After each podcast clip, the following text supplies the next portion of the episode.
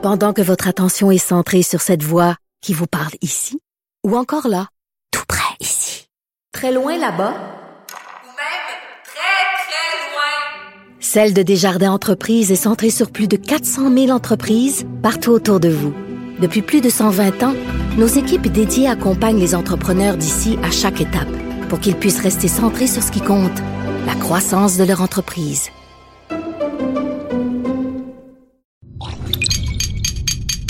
Cube Radio.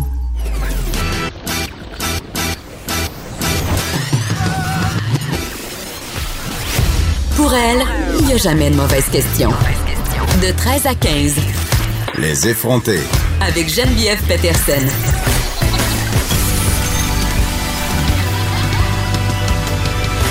Cube Radio. Bon vendredi tout le monde, j'espère que vous allez bien. On va passer deux heures ensemble avant de se quitter pour aller vaquer à la fin de semaine, c'est-à-dire aller boire beaucoup trop de vin et manger gras. En tout cas, moi, c'est ce que je vais faire en fin de semaine. Mais avant, on a plein de sujets pour vous et j'avais envie de vous raconter pour débuter l'émission que cette nuit, j'ai vécu un traumatisme sans m'en rendre compte. Oui, oui, oui.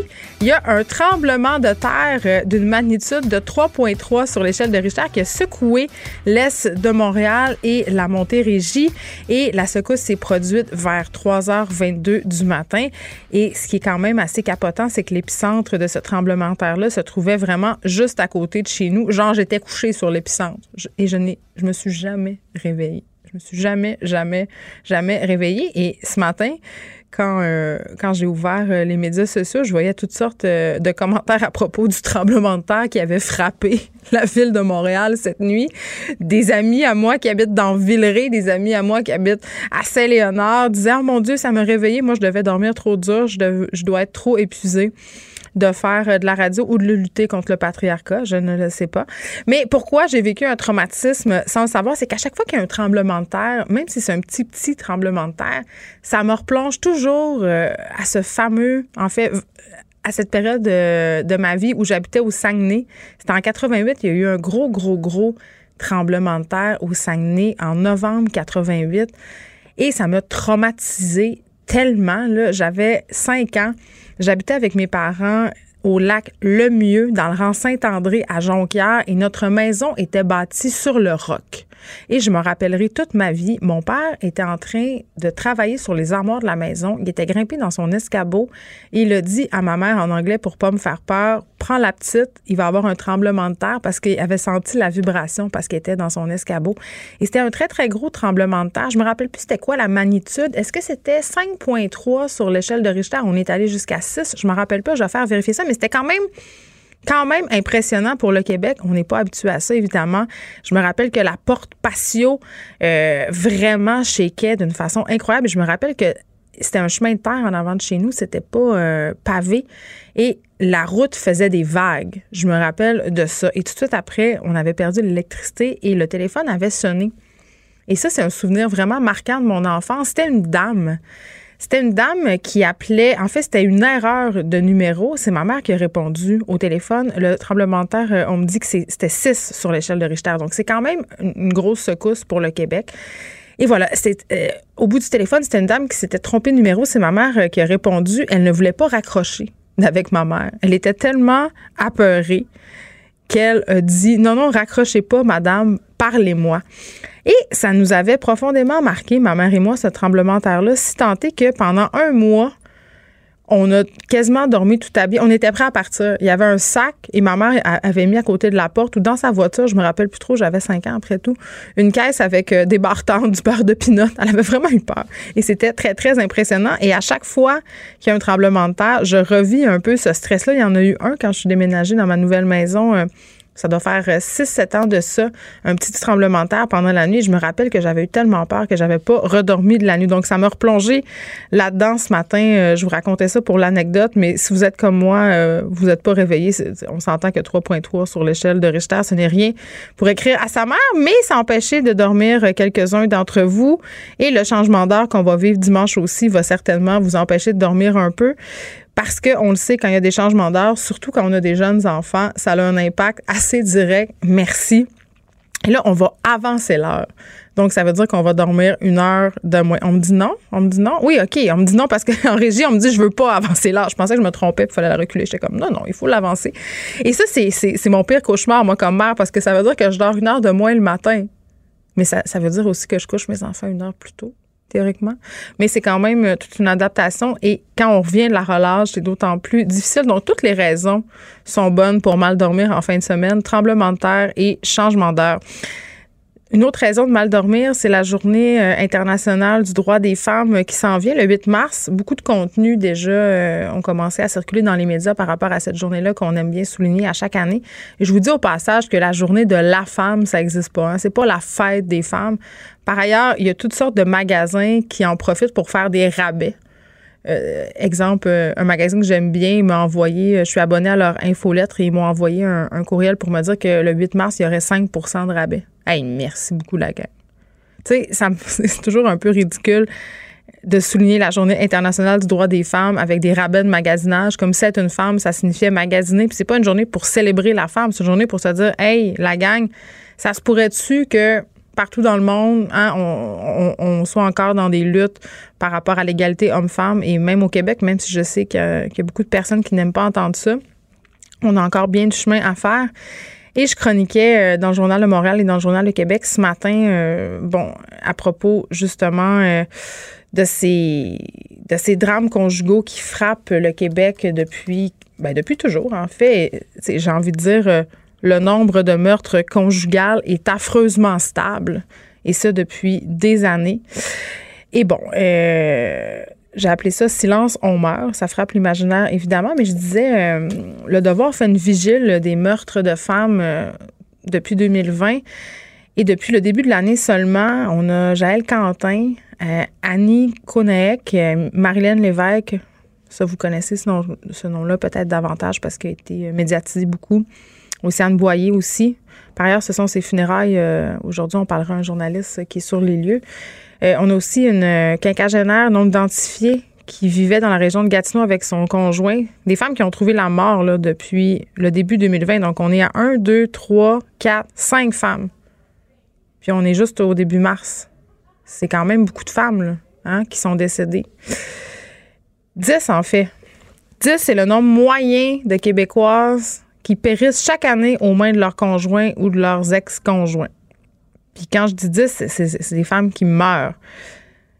J'ai fait fi dans mon dans ma chronique de tous les cas des tentatives de meurtre qui, qui avortent, qui échouent, euh, de la violence conjugale au quotidien, les coups, la violence verbale, la violence psychologique, la violence économique que vivent des milliers de Québécoises chaque jour. Et quand je dis des milliers, on parle environ de 800 000 Québécoises qui auraient été victimes de violences conjugales pendant leur vie. Et là, il y avait toutes sortes de petits commentaires en bas de mon texte pour me dire Ouais, mais t'as pris tes sources où?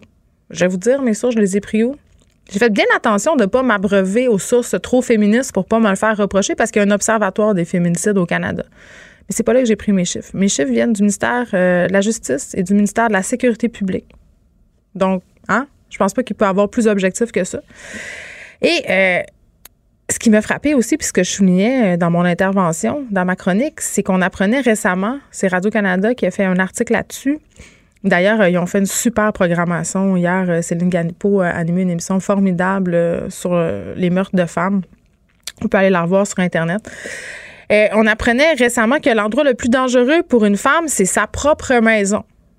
Parce que oui, la majorité des femmes assassinées au pays le sont par un proche, souvent des suites d'une rupture amoureuse. On en a parlé souvent ici à l'émission. Le moment le plus crucial, le plus dangereux quand on est dans une dynamique de violence conjugale, c'est le moment de la rupture. À ce moment-là, le risque grimpe, la probabilité pour qu'une femme soit attaquée, violentée, assassinée monte en flèche. Et là, je vous ai donné des statistiques pour le Québec, mais il faut savoir qu'au Canada, c'est une femme qui est tuée par son conjoint tous les sept jours tous les sept jours au Canada, une femme meurt des mains de son conjoint. Tu sais, quand je vous dis ça, là, puis je sais qu'il y a des gens qui sont assis et qui disent Ben voyons, ça se peut pas. Ça se peut pas, c'est impossible, on ferait quelque chose. Imaginez si c'était un enfant qui mourrait tous les sept jours. On, aurait mille commissions d'enquête. Ça se passe pas, tu dans un pays où les droits sont pas égaux. Là. Ça se passe pas, genre, je donnais l'exemple du Yémen, ça pourrait être l'Arabie saoudite. Sais, des pays où, aux yeux de la loi, les femmes ne sont pas égales à leurs congénères masculins. Ça se passe ici chez nous, au Québec, au Canada.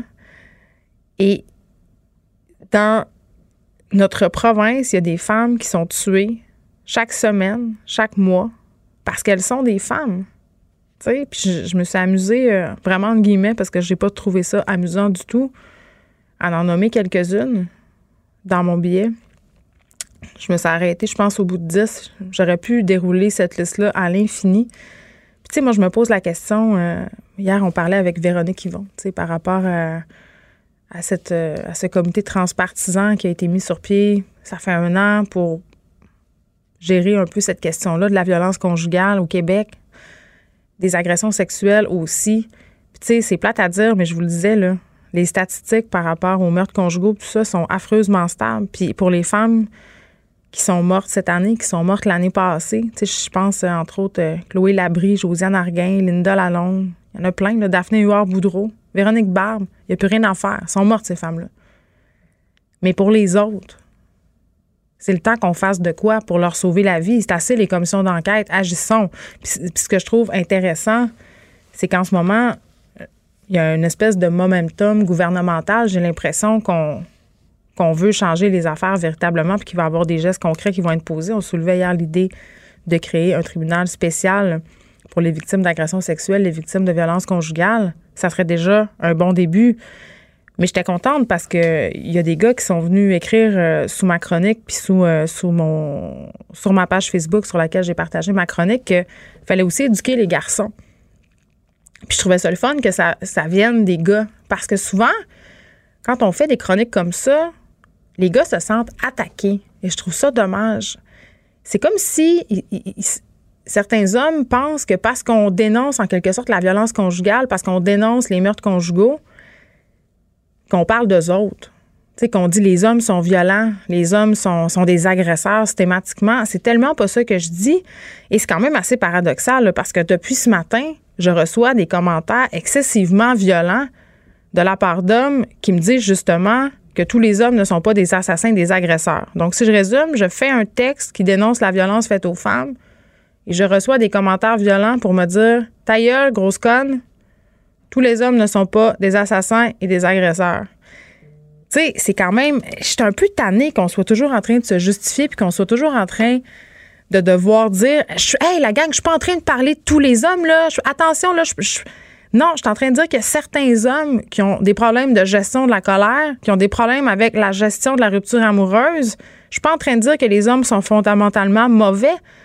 Je suis en train de dire qu'il y a des hommes qui sont élevés dans une certaine culture et qui sont incapables de gérer le fait qu'on les quitte, qui sont incapables de gérer le fait qu'une femme puisse refaire sa vie avec quelqu'un d'autre et pour régler ce problème-là, en viennent à les assassiner.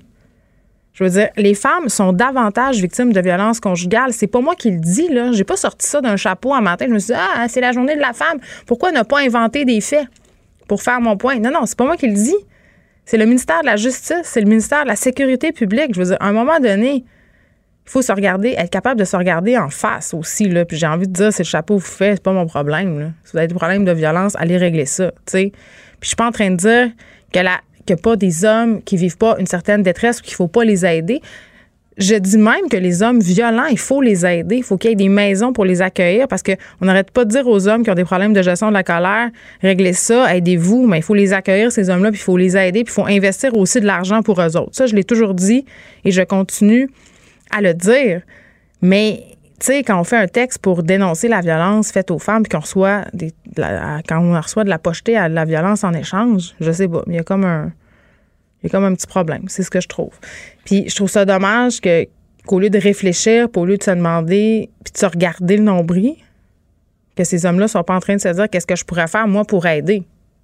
Qu'est-ce que je pourrais faire pour que la violence faite aux femmes soit moins présente dans notre société, soit moins acceptée? Tu en tout cas. Aujourd'hui à l'émission, plusieurs sujets. Pas juste des sujets du 8 mars, ne vous inquiétez pas. On va parler avec Jade Bourdage-Lafleur euh, au sujet de la mise sous tutelle de la DPJ de l'Estrie. Est-ce qu'on a agi assez vite. Est-ce que c'est trop peu, trop tard, autrement dit? Madeleine Pilote-Côté sera là aujourd'hui avec nous aussi, chroniqueuse d'opinion, vous la connaissez bien. Elle va nous parler de la crise du logement parce que, figurez-vous donc que Madeleine se cherche un appart et que c'est pas si difficile que ça, c'est pas si facile que ça, pardon. Et pour avoir épluché un peu les petites annonces, regardez le marché parce qu'on fait souvent, on en parle souvent de la crise du logement à l'émission, je peux vous confirmer que les prix en ce moment sont en train d'exploser et que je n'aimerais pas ça me chercher un logement le 1er juillet. On va faire aussi un retour sur cet article de la presse sur la présence de mineurs dans les rêves euh, et ça inquiète la coroner Marie-Pierre Charlin, il va venir euh, nous en parler.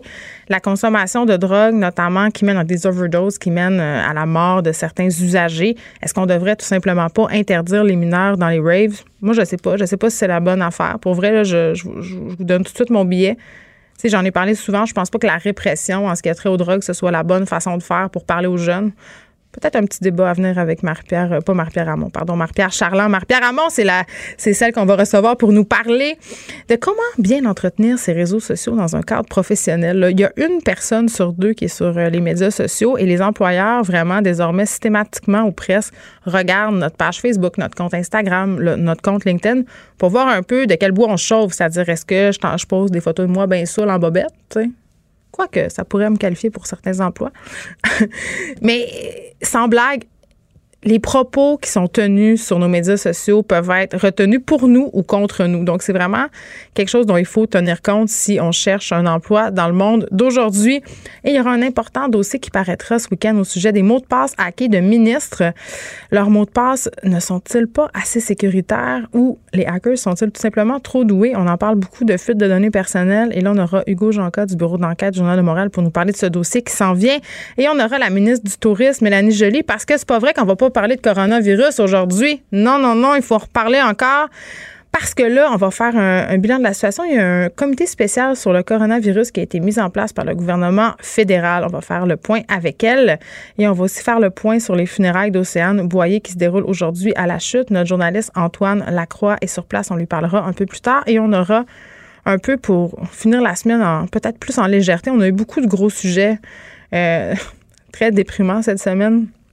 Elie Jeté sera là, suggestion culturelle reliée au 8 mars. Et Vanessa Destinée, évidemment, qui va nous parler de la journée internationale du droit des femmes, mais aussi, elle est allée faire un petit tour au 281. Et là là, elle a un petit sac, on va l'ouvrir ensemble. Je sais pas qu'est-ce qu'il y a dedans, mais j'ai peur. Pendant que votre attention est centrée sur cette voix qui vous parle ici, ou encore là, tout près ici, très loin là-bas, Celle de Desjardins Entreprises est centrée sur plus de 400 000 entreprises partout autour de vous. Depuis plus de 120 ans, nos équipes dédiées accompagnent les entrepreneurs d'ici à chaque étape pour qu'ils puissent rester centrés sur ce qui compte, la croissance de leur entreprise.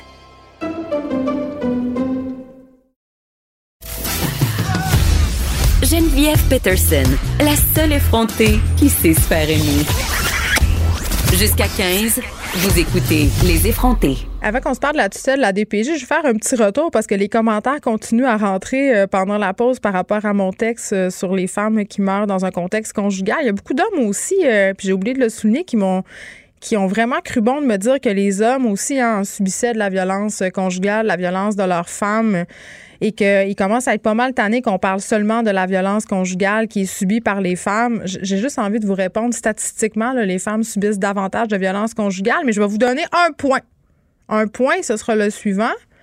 Au niveau de la violence psychologique, les chiffres nous démontrent que ça serait près du 50-50. Donc, et les hommes et les femmes subissent de la violence psychologique.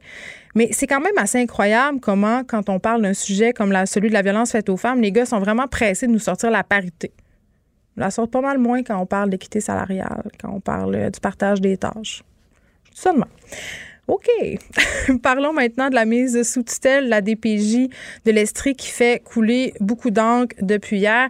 Cette décision-là, quand même, qui est bien accueillie généralement, mais qui est jugée insuffisante. Je dois dire quand même que je partage l'opinion de ma prochaine invitée, Jade Bourdage-Lafleur, professeure et chercheuse à l'École de travail social de l'Université du Québec à Montréal. Madame Bourdage-Lafleur, bonjour. Bonjour. Je sais pas. Est-ce que, je pense que vous êtes comme moi. On accueille cette décision du gouvernement, évidemment, favorablement. C'était la chose à faire, mais est-ce que c'était trop peu, trop tard? Euh, trop peu, trop tard, je, je, je saurais pas dire parce qu'une décision comme celle-là, évidemment, on aurait aimé qu'elle se fasse bien avant. Hein, ça, c'est sûr. Avant qu'il y ait des on- morts, exemple, On l'accueille absolument et on l'accueille absolument favorablement dans les Mm. circonstances. Euh, le seul point sur lequel je voudrais insister, c'est que ce qui peut nous étonner, et ce contre quoi on doit presque s'indigner, c'est de voir le ministre Carman hier arriver sur la place publique et faire comme s'il était étonné qu'on Attendez, un nouveau moi, ça m'a jeté à terre. Moi, moi, là, moi, c'est ça. Vous avez exactement mis le doigt sur l'affaire qui, moi, m'a jeté en bas de ma chaise, Mme Bourdage-Lafleur.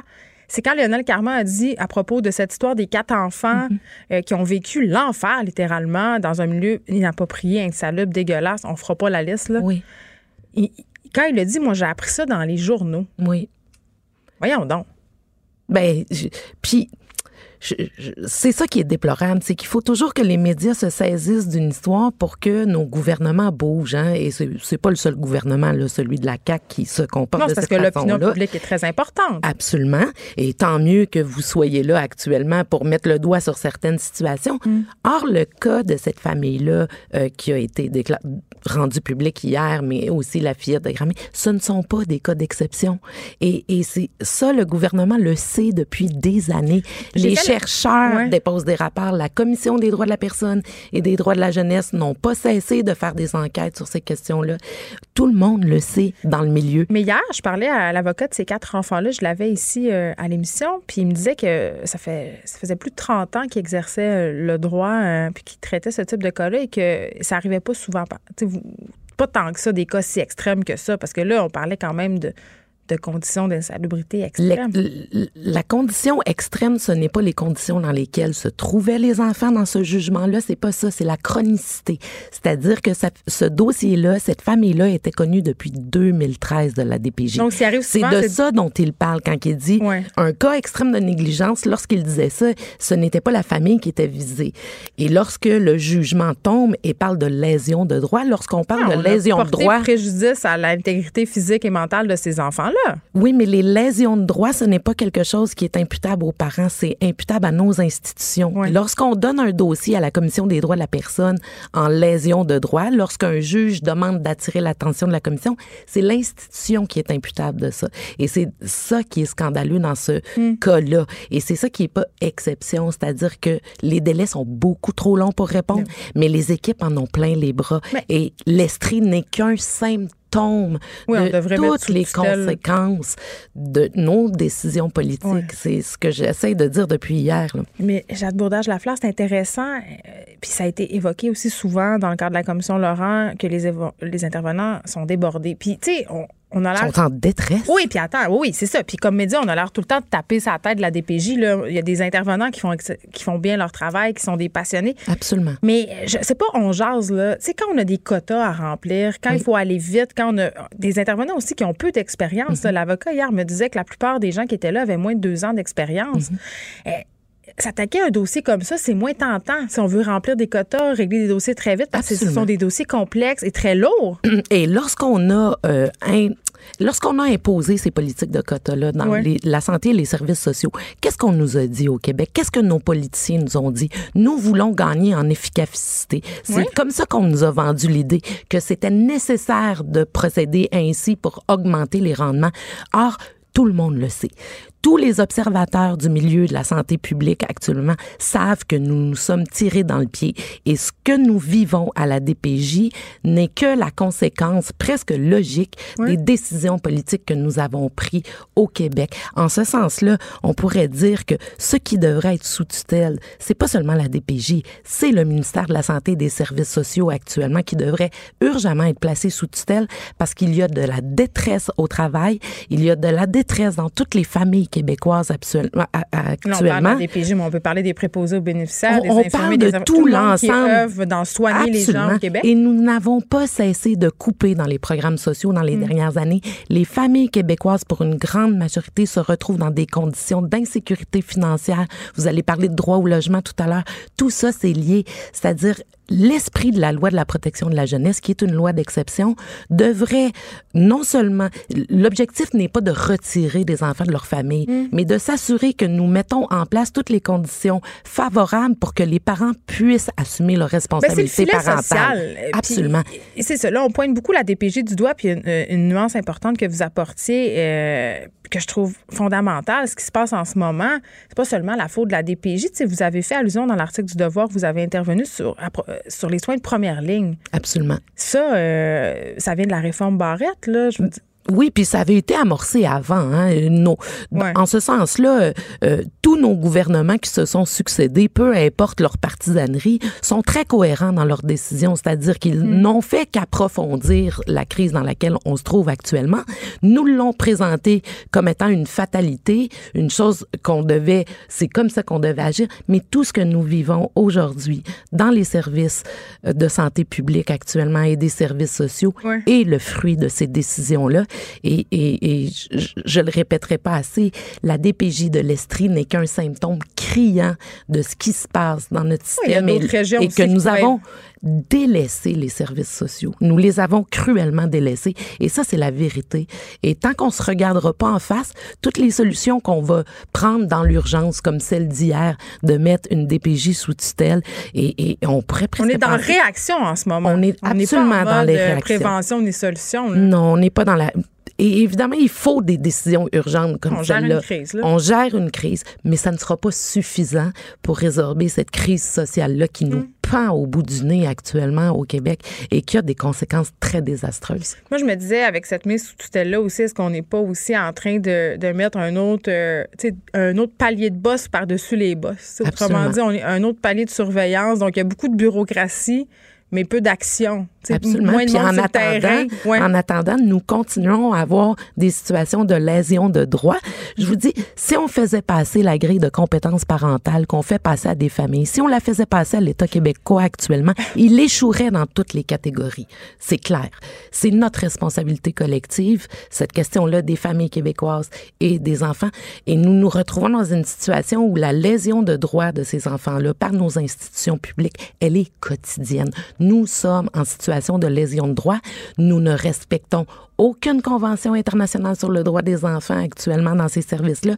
Et lorsqu'on a un ministre qui joue presque les vierges effarouchées. Hein? C'est comme s'il arrive sur la place publique et dit qu'il est étonné de la situation.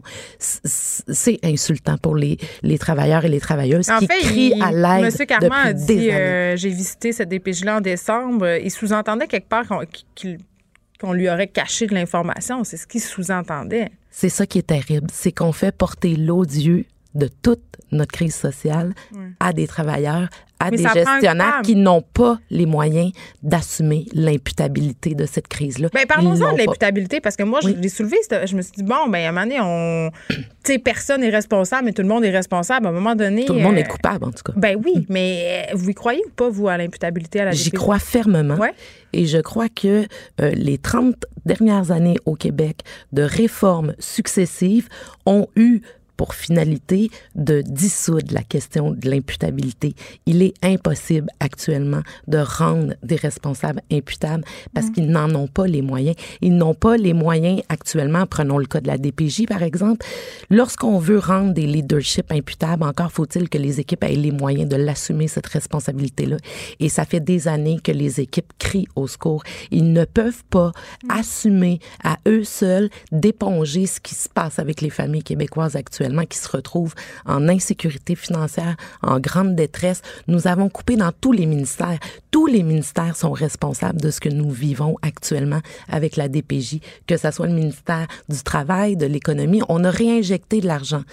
Vous vous souvenez, dans la DPJ de l'Estrie en disant, et, et les gens croient que c'était pour créer des nouveaux postes, pour arriver en Non, ils ont juste fait des permanences. Ils ont juste sorti des travailleurs de la précarité. Ouais. Alors, je veux dire, nous ne sommes pas sérieux et il va falloir être sérieux parce que, euh, en attendant, ces enfants-là vivent des situations absolument épouvantables et les familles aussi. Et respecter le droit des familles, rendre nos engagements envers les familles québécoises plus explicites, c'est s'assurer des conditions pour respecter le droit des enfants.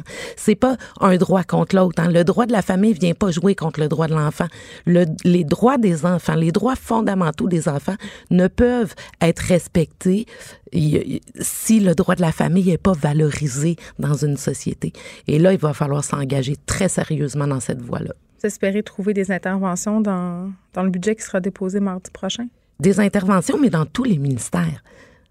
Parce que c'est un problème global, vous l'avez C'est un problème extrêmement global et je vous le dis, la DPJ, la crise que nous vivons de légitimité avec la DPJ actuellement n'est qu'un symptôme de ce qui la pointe de l'iceberg. Au nez. Oui, parce que les enfants, ça nous saisit plus. Lorsque oui, ça, il y a un impact sur chercher, les enfants, ça vient nous chercher. Mais lorsqu'on parle de la crise du logement, lorsqu'on parle de toutes ces conditions-là dans lesquelles les familles québécoises se retrouvent actuellement, on n'a pas parlé d'Hydro-Québec, mais une famille dans une situation comme celle-là qui se fait couper l'électricité, cette mère monoparentale avec quatre enfants qui, je le signale, avait des troubles du spectre de l'autisme, elle avait besoin d'aide, cette mère-là.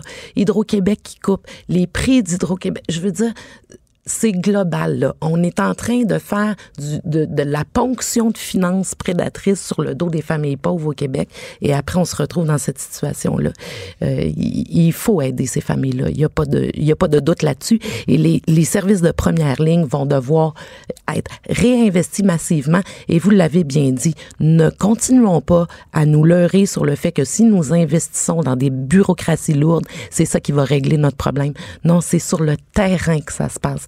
Et c'est là que nous pouvons assurer d'avoir des communautés fortes. Il faut désinvestir les gestionnaires et réinvestir les communautés. C'est extrêmement important. Jade Bourdage-Lafleur, professeure et chercheuse à l'École de travail social de l'Université du Québec à Montréal. Merci. Merci. Pendant que votre attention est centrée sur vos urgences du matin, vos réunions d'affaires du midi, votre retour à la maison ou votre emploi du soir, celle de Desjardins Entreprises est centrée sur plus de 400 000 entreprises à toute heure du jour. Grâce à notre connaissance des secteurs d'activité et à notre accompagnement spécialisé, nous aidons les entrepreneurs à relever chaque défi pour qu'ils puissent rester centrés sur ce qui compte, le développement de leur entreprise. Les effronter. Avec Geneviève Peterson. Les vrais enjeux, les vraies questions. Vous écoutez Les effronter. Madeleine Pilote-Côté, bonjour. Bonjour Geneviève. Tu nous parles de crise du logement aujourd'hui. Tu es en pleine recherche. Oui, je suis en pleine crise, je l'avoue. crise existentielle Crise du logement. oui, crise du logement. Je, oui, je suis en recherche pour le 1er juillet. Je sais qu'il y a des milliers de Québécois aussi partout au Québec qui sont euh, dans la même euh, dans Mm. les mêmes recherches que moi. Euh, Présentement, on vient de soit euh, renouveler ou ne pas renouveler notre bail. Hein. C'est Ouais. euh, au début mars qu'on qu'on fait ça. Donc là, si vous vous promenez sur Internet, c'est vraiment difficile de trouver un logement. Les prix sont très chers en, en location. Les prix sont à la hausse. Les prix sont à la hausse. En 15 ans, là, dans la grande région de Montréal et au Québec, c'est du jamais vu. Là. Euh, Le taux d'inoccupation sur l'île, on parle à peu près là, dans la grande région de Montréal et sur l'île d'un taux de 1,5 Est-ce que c'est pire que la crise du logement qui a sévi au début 2000? Non, c'est pas pire que ça. Donc, on parle de, de c'est dans les 15 dernières années. Et en 2002, là, c'était euh, sous la barre du 1% là, qu'on s'est rendu. Donc, c'était à 0,8% le taux d'inoccupation. Donc, c'est pas aussi pire que ça l'a déjà été, mais quand même, on est en situation de crise. Et il faudrait que le gouvernement là, prenne des mesures pour euh, rectifier le tir. Et moi, je me rappelle, dans ce temps-là, je payais un demi-sous-sol sur parc dans lequel on était 4, 1200 par mois. C'était de l'argent. Oui, c'est c'est vraiment Puis ça fait de 20 l'argent. ans, là. Ben c'est ça, vous étiez quatre aussi, Ouais. puis fait qu'au moins le prix devient pas si cher quand vous êtes euh, à quatre puis vous vous séparez Mais c'était prix. quand même hors de prix. Là. Il y avait quand même hors de moisissure, là. Ben oui, c'est ça. Tu sais, moi j'habite présentement dans un appartement dans Schlaga Maisonneuve avec deux colocs. Ouais. On paye 1250 dollars par mois puis c'est vraiment pas le plus bel appart. Les, les planchers sont dégueux, euh, on a des problèmes. euh, donc c'est sûr que le prix- L'isolement. L'isolement aussi, on paye vraiment cher de chauffage. Souvent, c'est ça qui arrive. Hein? L'isolement dans, dans la bâtisse est vraiment mal fait et les propriétaires ne rectifient pas ça. Donc, c'est c'est nous, qui les locataires, qui sont pognés avec le fait de devoir payer là, pour du chauffage excessif. Et donc, euh, ça, ça va pas bien au Québec, même euh, euh, dans différentes régions. Là, par exemple, euh, à Gatineau, en bas d'1,5 aussi le taux d'inoccupation. À Drummondville, le taux d'inoccupation est de 1,1 Ouais, Qu'est-ce qui se passe à Drummond? Ben, y a, y a- écoute, ça, ça se gentrifie. Il y a plusieurs Les gens sont heureux, ils veulent aller habiter là. Non, il doit y avoir des usines, des choses du genre. Là, c'est ça. Il doit y avoir un, un boom, euh, un boom Dans le nord du. Québec aussi, là, à Sept-Îles, sur la côte nord, c'est excessivement difficile. Dans le nord du Québec Ben, aussi. c'est ça. euh, On pense souvent que ça. ça... C'est pas juste Montréal. là. Ben non, c'est ça, c'est pas juste Montréal, c'est pas juste euh, sur l'île, ça affecte vraiment partout les Québécois. Mm. Et donc, euh, il y, a il y a un organisme qui a estimé que 6 000 foyers euh, québécois euh, dépensaient plus de 50% de leur salaire pour se loger. Ce qui est vraiment beaucoup. On considère que c'est problématique à partir de 30% Oui, c'est ça. Je me posais la question justement ce matin parce que je calculais comment ça me coûtait de loyer versus ce que, ce que je gagnais. Puis c'est vrai que en ce moment, à Montréal, j'ai plusieurs amis, euh, ben, un qui ont une hypothèque ou qui sont, sont, sont locataires, mais dans des logements quand même rénovés, donc chers. Puis c'est une bonne partie euh, de la paye qui passe. Là, on est bien au-dessus de ce ratio-là. Oui, exact. Puis on considère que c'est problématique après 30% Et donc, euh, c'est 50 d'un salaire qui passe à se loger, Mm. c'est beaucoup, beaucoup d'argent. Et il faut, faut considérer que, que cet argent-là qui passe sur le loyer, ben il passe pas dans d'autres choses, hein, à s'acheter des, des bons produits pour manger, à faire des voyages avec les enfants, les vacances. Il y a beaucoup, il y a beaucoup de d'autres sphères de la vie qui sont affectées. Ou juste investir, ou Mettre juste de l'argent de côté. Définitivement. Donc, euh, il y a plusieurs causes à, à cette crise du logement très intense euh, dans, dans les dernières années. Pas oublier aussi que euh, il y a plusieurs familles le 1er juillet qui se retrouvent à la rue. C'est arrivé l'année passée, ça arrive presque chaque année. On sait que les propriétaires font quand même aussi de la discrimination envers les familles puis les personnes moins favorisées. Là, ça, ils n'ont pas le droit, mais ça se passe. Oui, et les propriétaires d'animaux, par exemple, sur aussi, mais partout au Québec aussi, les, les propriétaires vont prioriser des gens qui n'ont pas d'animaux. Mais je les comprends. Ben, on comprend. Excusez-moi, là, mais je surtout en ce qui a trait aux chiens. là. Ouais, je comprends on, que peut, ça tente on, pas. on peut comprendre que, que ça tente pas, mais quand même, là, ce genre de, de règles-là, ben, ça diminue l'accès Ouais. à la propriété, euh, l'accès au logement aussi. Donc, ça, ça devient plus difficile. Donc, les causes, c'est sûr que c'est la gentrification, l'embourgeoisement. Ça, c'est quand les locataires plus précaires, ils sont évincés pour laisser la place à des plus fortunés. Et donc, euh, Ben, les condos aussi, on, dé- on achète des, des appartements locatifs, on les, on les On les- rénove, on fait des condos, on on, transforme en les divise. condos, Il y a toutes oui. sortes de facteurs. L'augmentation aussi des loyers. Chaque année, euh, chez nous, le, lo- le loyer augmentait. Puis, euh, nous, euh, par souci de pas vouloir perdre du temps avec la régie, on contestait pas cette augmentation-là. Ce qui fait que la, la plupart des gens euh, vont ne vont pas contester ce genre d'augmentation-là. Puis, ce qui fait que, ben, d'année en année, le loyer augmente. Puis, c'est pas nécessairement justifié.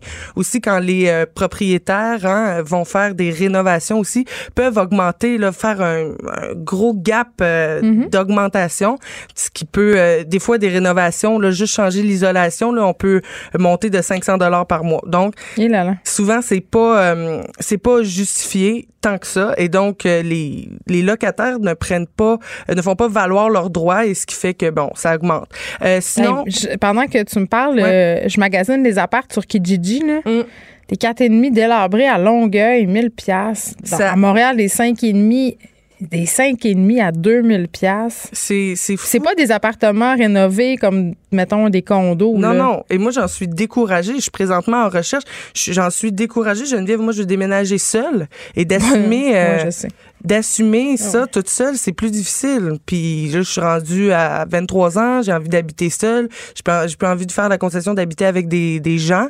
Mais il va falloir que je fasse une concession dans mon portefeuille. Non, mais il y a plein, il y a plein de gens ici euh, qui travaillent chez Numérique ou à Cube Radio qui, qui ont des colocataires, puis c'est des gens euh, qui ont 28, 29 ans parce que le coût des loyers vraiment est exponentiel, exposé. Puis c'est sûr que, tu sais, quand tu es étudiant, tu es prête à t'accommoder d'appartements qui sont j'appelle ça un peu sketch. C'est-à-dire, justement, là, pas trop chauffé, une vieille cuisine, Un la salle de pas de temps en temps. bain. La salle de bain des 1968, mais on dirait que quand tu commences à travailler une vraie job, on dirait que tu as le goût d'avoir un, un appart qui a de l'allure. Fait que souvent, le- la, la seule façon de pouvoir se le payer, c'est de l'occuper à plusieurs. Oui, définitivement. Puis on sait que les appartes à, à Montréal, c'est- les appartements, c'est vraiment des vieux appartements. Comme on a reçu un avis euh, qui avait du plomb dans l'eau, puis ça on peut rien faire. Faut laisser couler l'eau pendant euh, cinq minutes avant de servir un verre d'eau. Donc c'est pas fun. très écologique.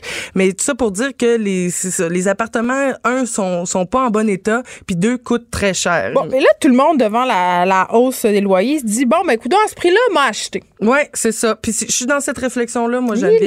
J'ai- évalué mes options. J'ai évalué mes options. OK. Et euh, pour de vrai, c'est quand même accessible. Parce que j'ai fait certains calculs, puis ça revient à peu près au même prix par mois, une Ah! hypothèque. Je vais donner de la petite matière pour penser. euh, Parfait, tu vas m'aider. Ben, en fait, je suis un petit peu plus vieille que toi, donc j'ai de l'expérience en location et en achat. Mhm. Je te dirais que souvent, quand on achète quelque chose, il y a des points auxquels on pense pas. On- Mhm. On, tu sais, on fait notre calcul hypothécaire, on calcule le prix de notre loyer, puis on fait Ah, c'est juste 200 de plus par mois pour être propriétaire, c'est super. Mais regarde bien, pas de risque immobilier si tu n'achètes pas pas de réparation. Parce que quand tu es propriétaire, là, non seulement il faut que tu assumes les réparations, puis tu le dis, le parc immobilier à Montréal est très cher. Mm. Puis là, tu peux me dire, ben oui, mais moi, je vais acheter un condo neuf dans un immeuble neuf. Souvent, on a des surprises dans ces immeubles-là. Les frais de copropriété sont très élevés. Puis aussi, quand tu es, quand t'es en condo, il faut que tu mettes de l'argent de côté pour les réparations parce que quand le toit de la bâtisse brise, quand le stationnement coule, faut que tu assumes. Et aussi, un, un truc euh, auquel les gens pensent vraiment pas, c'est que l'argent que tu mobilises pas pour ton hypothèque, tu peux le placer ailleurs. C'est-à-dire, mettons que moi, mon appartement, écoute, je dis n'importe quoi, 1500 pièces par mois, puis j'aurais le moyen de me payer une hypothèque à 2500. Je peux prendre ce 1000 $-là d'extra, puis le placer, puis mon rendement va être bien supérieur à un achat immobilier. Donc, vraiment, là, il n'y a pas que des avantages à être propriétaire. Et c'est pour cette raison-là que les jeunes sont souvent, en tout cas, font le choix. Moi, j'ai vendu ma maison, puis je suis redevenue locataire. Ah oui, Ben c'est rare qu'on voit ça. Non, c'est pas rare. Il y a- il y, a beaucoup d'adultes qui font ça en ce moment, surtout dans les grandes villes, parce que la, la charge financière quand tu es propriétaire est absolument incroyable et la possession, c'est une concentration de risque. Tu sais, quand tu es locataire, là, il y a des règlements sur la hausse de loyer.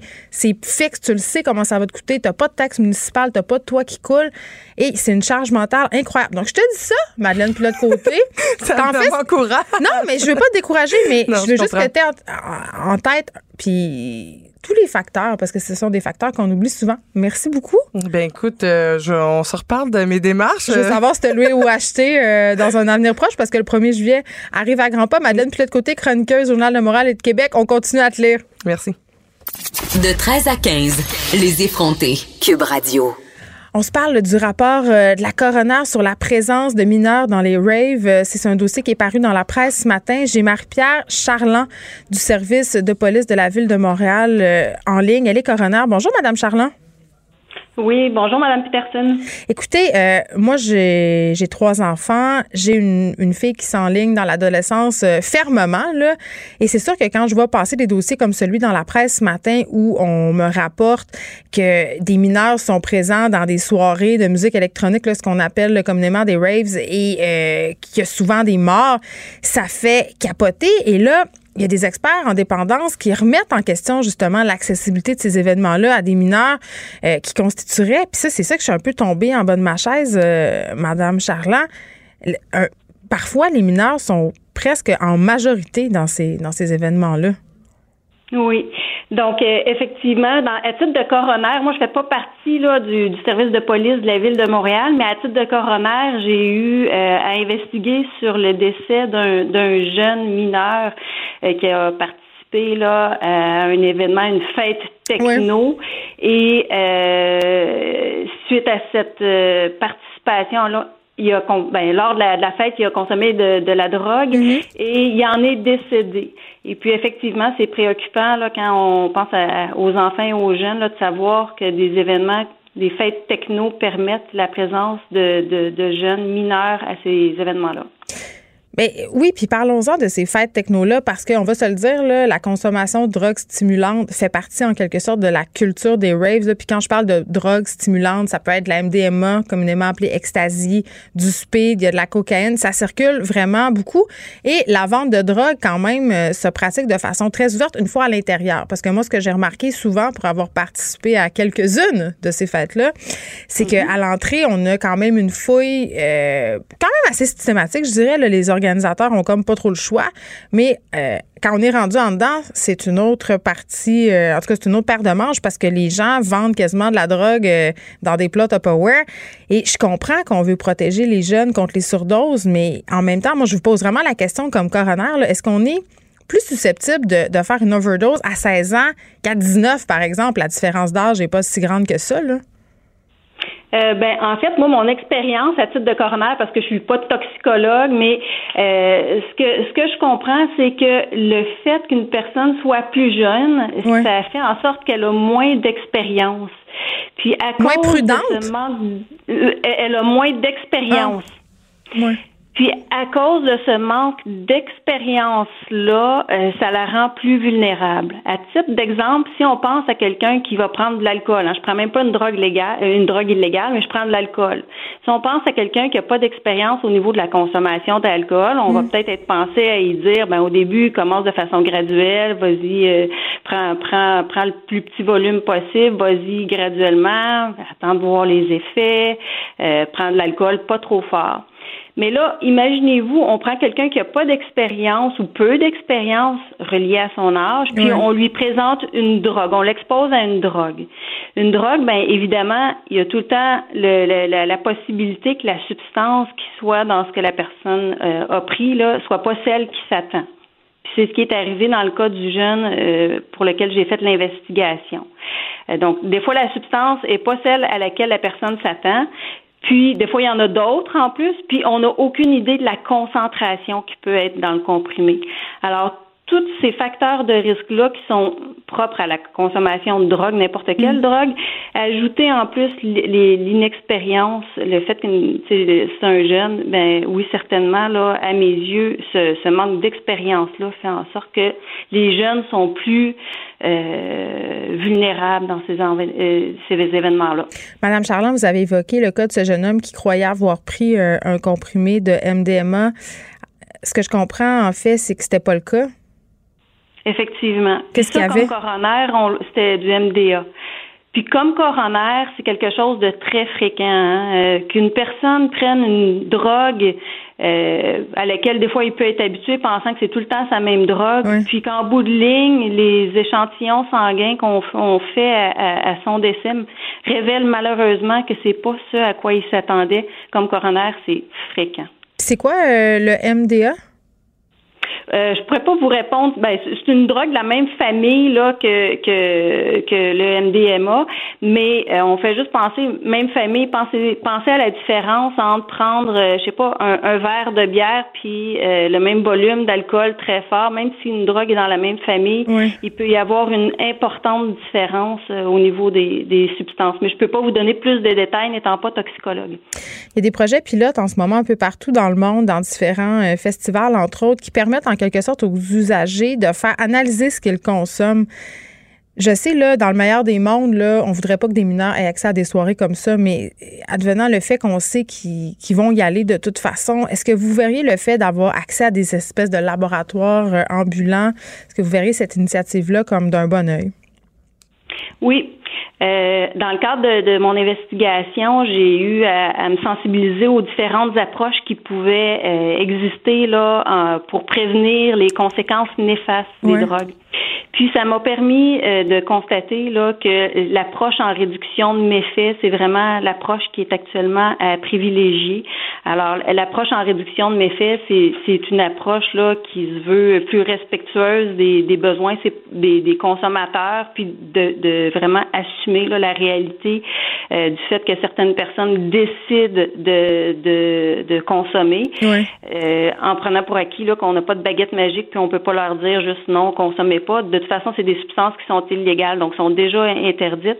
Mais euh, puis c'est pas moi qui invente l'approche en réduction de méfaits. Il y a sur euh, même le, des organismes reconnus à, favoriser cette approche-là. Oui, on a parlé à une chercheure euh, qui a fait une étude pour l'Organisation mondiale de la santé, puis justement, la conclusion, c'était que l'approche répressive, ça donne peu de résultats.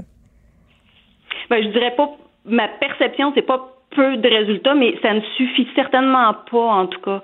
Donc, euh, tu sais, euh, le fait que la drogue est déjà illégale, hein, donc il y a déjà une répression là, c'est interdit, euh, en tout cas pas toutes les drogues, là, mais plusieurs drogues sont illégales. Mm. Puis, ça ne suffit pas. À partir du moment où on sait que des gens décident de consommer, il faut faire de la prévention au niveau de ces personnes-là pour que diminuer autant que possible les risques qui vont toujours être présents reliés à la consommation de drogue illégale, mais si possible, les réduire. Entre autres, de faire des, des démarches pour des analyses de substances, ben, ça permet à la personne qui souhaite consommer de se poser la question est-ce que c'est c'est vraiment ce que je m'attends à avoir que j'ai? Puis peut-être que si la personne réalise que la substance qu'elle s'apprête à prendre euh, c'est pas celle entièrement qu'elle que, qu'elle pense prendre, ben, peut-être qu'elle va la mettre de côté.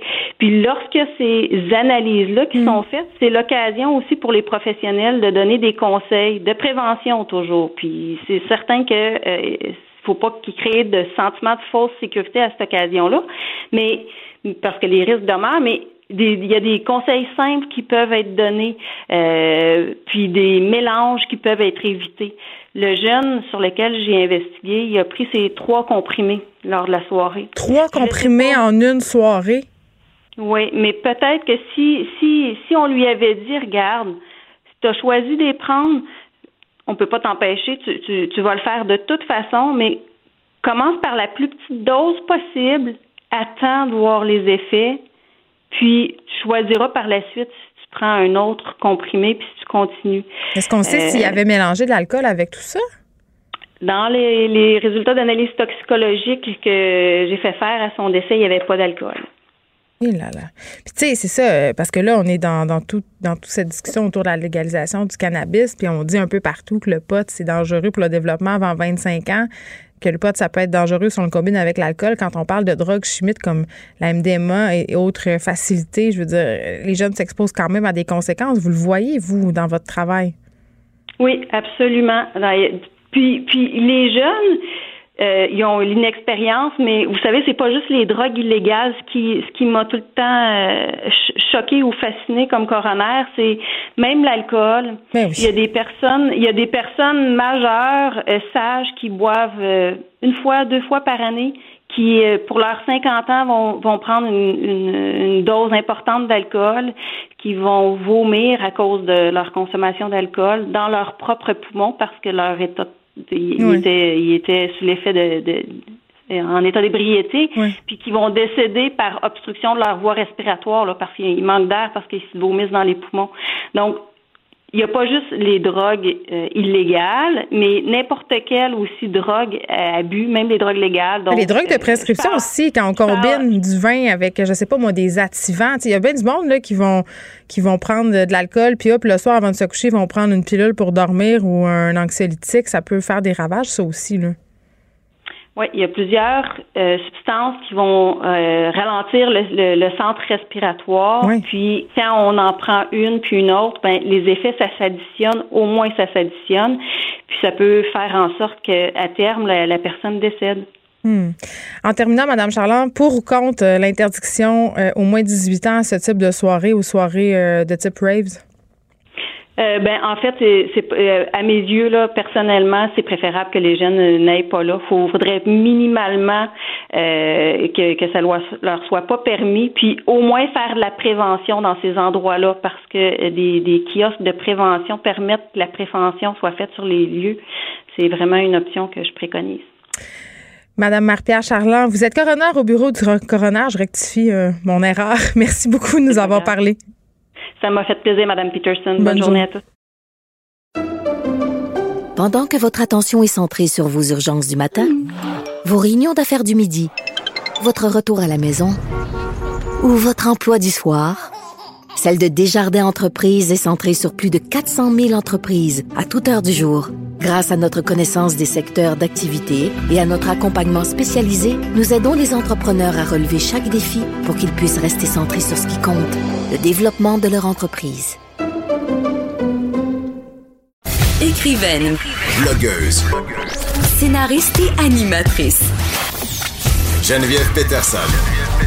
La Wonder Woman de Cube Radio. Bon, je pense que c'est plus vraiment un secret pour personne. Les réseaux sociaux, c'est rendu beaucoup plus qu'une plateforme pour aider les gens à se garder connectés entre eux. On s'en sert pour toutes sortes de raisons. On s'en sert à toutes les heures du jour et parfois même de la nuit. Et croyez-le ou non, Instagram et Facebook pourraient vous jouer des tours euh, ou jouer en votre faveur afin d'obtenir euh, l'emploi de vos rêves. On parle de tout ça avec Marie-Pierre Hamon, qui est notre responsable des réseaux sociaux et qui signe un texte sur le sujet sur notre plateforme Porte-Monnaie. Bonjour Marie-Pierre. Allô, comment ça va? Ça va très, très bien parce que moi, mes médias sociaux, Marie-Pierre, sont bien clean. Ils sont parfaits. Donc, euh, tes patrons les surveillent pas. J'espère que non. OK, attends, on blague, mais là, on le sait, la plupart des Canadiens utilisent les médias sociaux. Je pense que c'est un Canadien sur deux qui est actif sur les médias sociaux. Donc, c'est une mine d'or pour les employeurs. Oui, euh, exactement. Donc, euh, les employeurs euh, surveillent souvent les réseaux sociaux. C'est ce que semblent dire plusieurs spécialistes dans le domaine. Puis, euh, selon Geneviève Pellerin, qui est euh, une stratège web euh, senior à l'agence Absolue, euh, il se contenterait pas juste de surveiller euh, LinkedIn. Il Oui, qui, serait, qui est la plateforme supposément professionnelle. là. Ils vont nous stalker ailleurs. Ils viennent sur notre Facebook, ils viennent sur notre Instagram. Mais qu'est-ce qu'ils cherchent? Ben, en fait, euh, ils vont vraiment regarder euh, tout. Ils vont regarder euh, toutes les informations euh, professionnelles, mais aussi les informations euh, comme euh, ta personnalité, tes intérêts. Puis peut-être même aussi si t'es le genre de personne à faire le party, si tu t'impliques beaucoup dans ton entourage, au niveau professionnel. J'ai envie de dire, si je fais le party, ça consomme pas mes employeurs. Peut-être pas, mais ça va peut-être donner un aperçu si tu vas arriver en forme le lendemain au travail.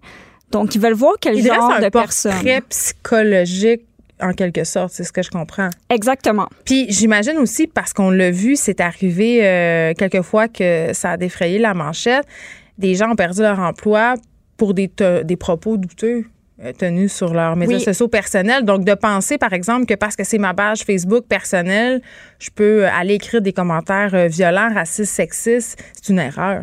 Ouais, exactement. Faut faire attention, puis il faut faire attention à l'éthique euh, professionnelle. Mais faut pas penser que les réseaux sociaux peuvent juste nous nuire. Ça peut aussi euh, nous aider. Comment? Ça peut servir de, de- d'un espèce de deuxième euh, portfolio, en fait. Donc, euh, si, euh, par exemple, tu as un métier qui est super artistique, euh, Ouais. tu pourrais mettre euh, tes œuvres d'art sur euh, Instagram ou... euh, Mais on le voit de plus en plus. Là, Instagram est considéré par plusieurs artistes comme une espèce de carte de visite. Donc ça, ça c'est convenu qu'on peut se servir des médias sociaux de façon positive. Mais euh, par exemple, est-ce qu'un employeur pourrait aller, je sais pas, moi, sur ma page Facebook, puis je sais pas, on jase découvrir un, un atout dont j'aurais oublié de parler en entrevue? Ça, ça se pourrait. Ben oui. Puis euh, Facebook, là, c'est aussi c'est super utile pour afficher euh, qu'est-ce que tu fais euh, dans la vie de tous les jours, les événements auxquels tu assistes. Ouais. Donc, euh, si tu as l'habitude d'aller faire beaucoup de réseautage, comme toi, on le sait, tu écris des livres, tu as aussi présenté ton film à Berlin. Donc, ça, tu l'as affiché sur Facebook, ben, un employeur le voit. Donc, c'est juste positif là, pour toi? OK, là, on a parlé du positif, Marie-Pierre Hamon, mais j'ai envie qu'on se parle des faux pas sur les médias sociaux. Oh. Je pense que- non, mais pour vrai, parce que des fois, on a l'impression qu'on, que c'est correct, puis ça peut justement jouer contre nous. C'est quoi les faux pas à ne pas commettre sur les médias sociaux? Bon, donc évidemment, on le dit, les photos de party. Donc, c'est sûr que si on travaille dans un milieu qui est super jeune, qui est super hip, Les euh, médias. Les- Mettons, on jase. exactement. C'est correct d'en mettre quelques-unes des photos de party, Mm. mais je vous suggère de peut-être les mettre privées pour la plupart. Donc, c'est bien que l'employeur ait accès à la découverte, qu'il vous découvre. Moi, j'ai une question, OK? Mettons, euh, on jase, là. Il y avait eu toute cette polémique aux États-Unis par rapport à une policière qui avait un compte Instagram où elle publiait des photos d'elle vraiment très dénudées. C'était presque un compte érotique. On voyait cette fille-là, euh, en bikini, tout ça. Puis ça avait soulevé un peu l'opprobre parce que les gens disaient, franchement, une police c'est indigne de ses fonctions. Fait que si on, on est trop sexy sur les médias sociaux, est-ce que ça peut nous nuire au- auprès de nos employeurs? Ben là, encore une fois, ça dépend de ta profession. Par exemple, les Bon, enseignants. c'est sûr que si t'es danseuse, tout va bien. Oui. Mais tu donnais l'exemple d'être Oui, les enseignants, les enseignants, il y a beaucoup d'enseignants qui vont changer leur nom sur Facebook pour pas, par exemple, se faire retrouver par Ah, leurs les élèves. demandes d'amitié des élèves, ça, c'est non. Exactement.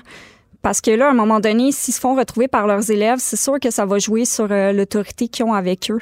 Donc, euh, Fait que pas de photos de nous qui fait trop le party. Ensuite, ben, il y a aussi euh, l'utilisation, la surutilisation des médias sociaux.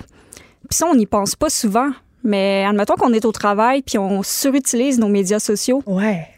ça a un impact. Puis là, on se plaint tout le temps à notre patron qu'on manque de temps pour effectuer nos tâches. euh, ça, va, ça va mal paraître. Puis on va peut-être, euh, à un moment donné, se mettre dans une position euh, un peu délicate avec lui, où il va commencer à évaluer euh, notre productivité. Donc, faire attention à ça. Ça, c'est c'est comme... euh, Les deux choses- fondamentaux.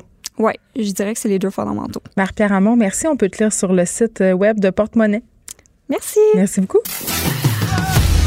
Geneviève Peterson, la seule effrontée qui sait se faire aimer. Jusqu'à 15, vous écoutez Les effrontés. On s'en va tout de suite rejoindre Hugo Jonca, journaliste pour le bureau d'enquête Journal de Montréal, parce qu'en fin de semaine va paraître un dossier concernant les mots de passe des ministres qui auraient été hackés par des détracteurs. Bonjour Hugo. Bonjour. Bon, Hugo, là, on va se le dire tout de suite, là, on ne peut pas nommer les ministres en question pour l'instant. Ça briserait le punch, comme on dit. Euh, on va savoir euh, en fin de semaine, mais moi, ma question, c'est est-ce que ce sont des ministres de tous les partis? Ben, il y en a de. Bon, on s'est concentré sur euh, des. Ben, oui, en, fait, il y en a de tous les partis, des, ministres, des anciens ministres, là, euh, d'un parti qui est plus au pouvoir. Euh, Mm-hmm. Et puis, bon, c'est des politiciens, c'est des, des hauts fonctionnaires aussi, pas juste des, pas juste des ministres, c'est des, des, des députés qu'on a trouvés. Et puis, ben, c'est ça, c'est des gens proches du pouvoir d'une façon ou d'une autre, des policiers également, des chefs de police. et puis, qu'est-ce que leur, leur mots de passe font sur le dark web, ben ça peut être euh, pour toutes sortes de raisons que leurs mots de passe se sont retrouvés là. C'est faut comprendre, là, c'est des mots de passe qui sont associés à des courriels du gouvernement, donc courriels de tel ministère là, ou de, de, tel corps de police, euh, puis ou de de l'Assemblée nationale, euh, puis donc on trouve sur le dark web le courriel en question professionnel, et puis à côté on trouve un mot de passe ou un début de mot de passe. Et puis, euh, comment c'est arrivé là? Ben, de toutes sortes de façons. Il y a des fois, on ne sait pas trop. Des fois, on sait que c'est à cause d'une vieille fuite, comme par exemple euh, celle qui a touché Ashley Madison, le site de rencontre coquine. Oh, fait que nos ministres seraient infidèles? non, mais il n'y a pas, j'ai pas de ministre associé à ça, mais mais il y, a, y, a, eu des fuites qu'on connaît, par exemple Dropbox. Euh, LinkedIn. Puis, mais il y a aussi d'autres mots de passe où on ne sait pas trop comment ils se sont retrouvés là. C'est peut-être ça qui est le plus inquiétant. Puis ce qui est encore plus inquiétant aussi dans euh, mon reportage, c'est que souvent les, euh, les, organisations euh, concernées, mm. l'organisation qui a émis le, courriel, hein, parce que les courriels vont être du domaine de l'Assemblée nationale ou du domaine de tel ministère ou de tel corps de police, ben, ces organisations-là souvent n'ont pas averti les victimes de ces fuites de mots de passe-là du fait que le mot de passe se retrouve sur le dark web. Donc, ça veut dire que les gens, souvent, c'est moi qui les ai appelés en leur disant, saviez-vous que vous aviez tel mot de passe euh, qui, euh, qui est sur le, dark web? Et puis non, c'est vous qui me l'apprenez. Je suis mon Dieu, c'était quoi la réaction? Ben c'est ça, c'est euh, les gens sont, sont interloqués, sont surpris de ne pas avoir été avertis avant. N'hésite pas à pas t'en aller dans un tunnel, hein, Hugo. Hésite. Reste avec nous autres. Reste avec nous. On t'a perdu un petit peu. Ah, OK, pardon, excusez-moi. Euh, j'avoue que c'est, je pense, un autre appel qui est rentré, désolé, euh, pour les éditeurs. Mais c'est ça. Donc, c'est assez étonnant, là. On dirait que toutes les autorités concernées ont pris ça avec une certaine légèreté. Hmm. Et puis, on a des experts aussi là, qui nous euh, expliquent que, selon eux, il va falloir resserrer la surveillance, la veille de ce qu'il y a sur le dark web euh, pour protéger des informations qu'éventuellement on pourrait euh, euh, des informations sensibles pour être menacées par ces mots de passe qui circulent. Parce qu'il faut comprendre aussi que quelqu'un qui s'est connecté avec le mot de passe patate sur LinkedIn, ben ça se peut qu'il ait utilisé patate 17 pour aller sur le mot de passe, pour aller sur le, réseau du gouvernement puis patate 18 pour aller sur le, le, site de Desjardins. Puis donc, il y, a des, il y a des hackers qui ont des robots qui sont programmés pour essayer rapidement un très grand nombre de combinaisons possibles. Si on donne des indices avec des vieux mots de passe, ben, ça se peut que le robot soit capable de deviner assez vite c'est rendu quoi ton nouveau mot de passe? Si c'était patate 17 euh, que tu as pris pour LinkedIn, ben, peut-être que tu as pris euh, Patato 23 euh, astérisque pour aller sur un site comme celui, par exemple, du ministère de la Sécurité publique. Et puis, euh, puis là, ben, ça pourrait permettre à des gens d'y aller. Excuse-moi, Hugo, quand même, mais je me dis ce sont des politiciens quand même euh, qui sont au fait des enjeux de sécurité. Est-ce qu'ils sont assez prudents? Est-ce qu'ils se protègent assez? Parce que, comme tu l'as dit, ça peut compromettre certaines euh, informations très, très sensibles. Est-ce que les systèmes du gouvernement euh, ont, des failles? Parce que moi, je parle souvent des experts en sécurité ici, puis ils ont l'air de me dire qu'au gouvernement, on est un peu en retard au niveau de la sécurité. Oui, ben je pense que oui. Je pense que en tout cas, les, experts à qui j'ai parlé, ils disent qu'à tout le moins, il aurait fallu qu'on euh, qu'il y ait une surveillance le plus avancée de tout ça, que- qu'il y ait des gens qui regardent un peu plus sérieusement ce qu'il y a sur le dark web. Euh, nous, euh, la façon d'ailleurs dont on a procédé, on a utilisé un, un moteur de recherche qui euh, automatiquement va voir, va faire des, des recherches euh, un peu partout dans le dark web, voir par exemple est-ce que euh, est-ce a des courriels, disons là, euh, de, de euh, sur le dark web. Est-ce que tu as trouvé le mien? Euh, je me souviens plus, faudrait, que- faudrait que je vérifie, euh, mais euh, mais euh, on peut le faire avec certains outils. là, on peut vérifier si notre organisation, des courriels de notre organisation qui circulent. On dirait que si ça a été fait au gouvernement, en tout cas, ils sont si pas vous, allés jusqu'à le trouver, les ben c'est ça. Si vous pouvez le trouver assez facilement, j'imagine que des pirates aguerris le peuvent aussi. Bon, j'imagine euh, c'est rien pour rassurer la population parce que si des ministres se font avoir comme ça, ça veut dire que nous aussi on peut se faire avoir. Je rappelle à tout le monde que changer ses mots de passe c'est une bonne chose et que le mot de passe, mot de passe ou 1 2 3 4 5 6, c'est pas nécessairement en euh, Ouais, c'est pas Non, nécessairement une bonne affaire. Là, non ça, plus. on va là, laisser puis, euh, OK. voilà. Hugo Jonca, on peut lire tout ça en fin de semaine dans le Journal de Montréal. Hugo Jonca, journaliste pour le bureau d'enquête Journal de Montréal. Et on se rappelle, euh, c'est arrivé il pas si longtemps quand même à des vedettes euh, d'avoir leur cellulaire hacké. Véronique Cloutier, des joueurs du Canadien. Il y en avait une couple qui devait être inquiet pour leur petit texto.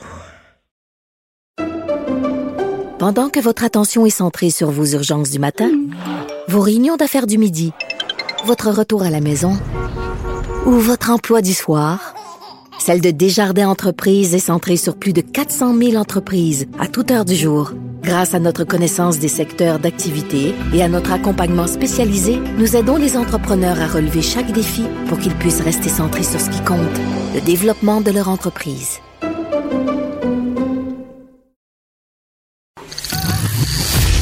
Les effronter. Avec Geneviève Peterson.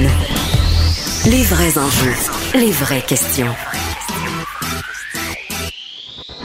Vous écoutez Les effronter. Le gouvernement fédéral qui a décidé de créer un comité spécial sur le coronavirus. Euh, J'en parle tout de suite avec Mme Mélanie Joly, ministre du Tourisme. Bonjour, Mme Joly. Allô, Geneviève, comment ça va? Écoute, ça va bien, mais je dois vous avouer que j'ai de plus en plus peur de pogner le COVID-19. D'emblée, je vous dis ça. mais, tu sais, je fais une blague, mais quand même, il y a beaucoup de gens en ce moment euh, qui pensent, Madame Joly, que le Canada devrait fermer ses frontières. C'est peut-être un peu extrême. Vous avez décidé de ne pas le faire. Qu'est-ce qui vous a amené à, à, à fait de ne pas prendre une telle décision? Euh, ben, premièrement, on se base sur euh, les données de gestion.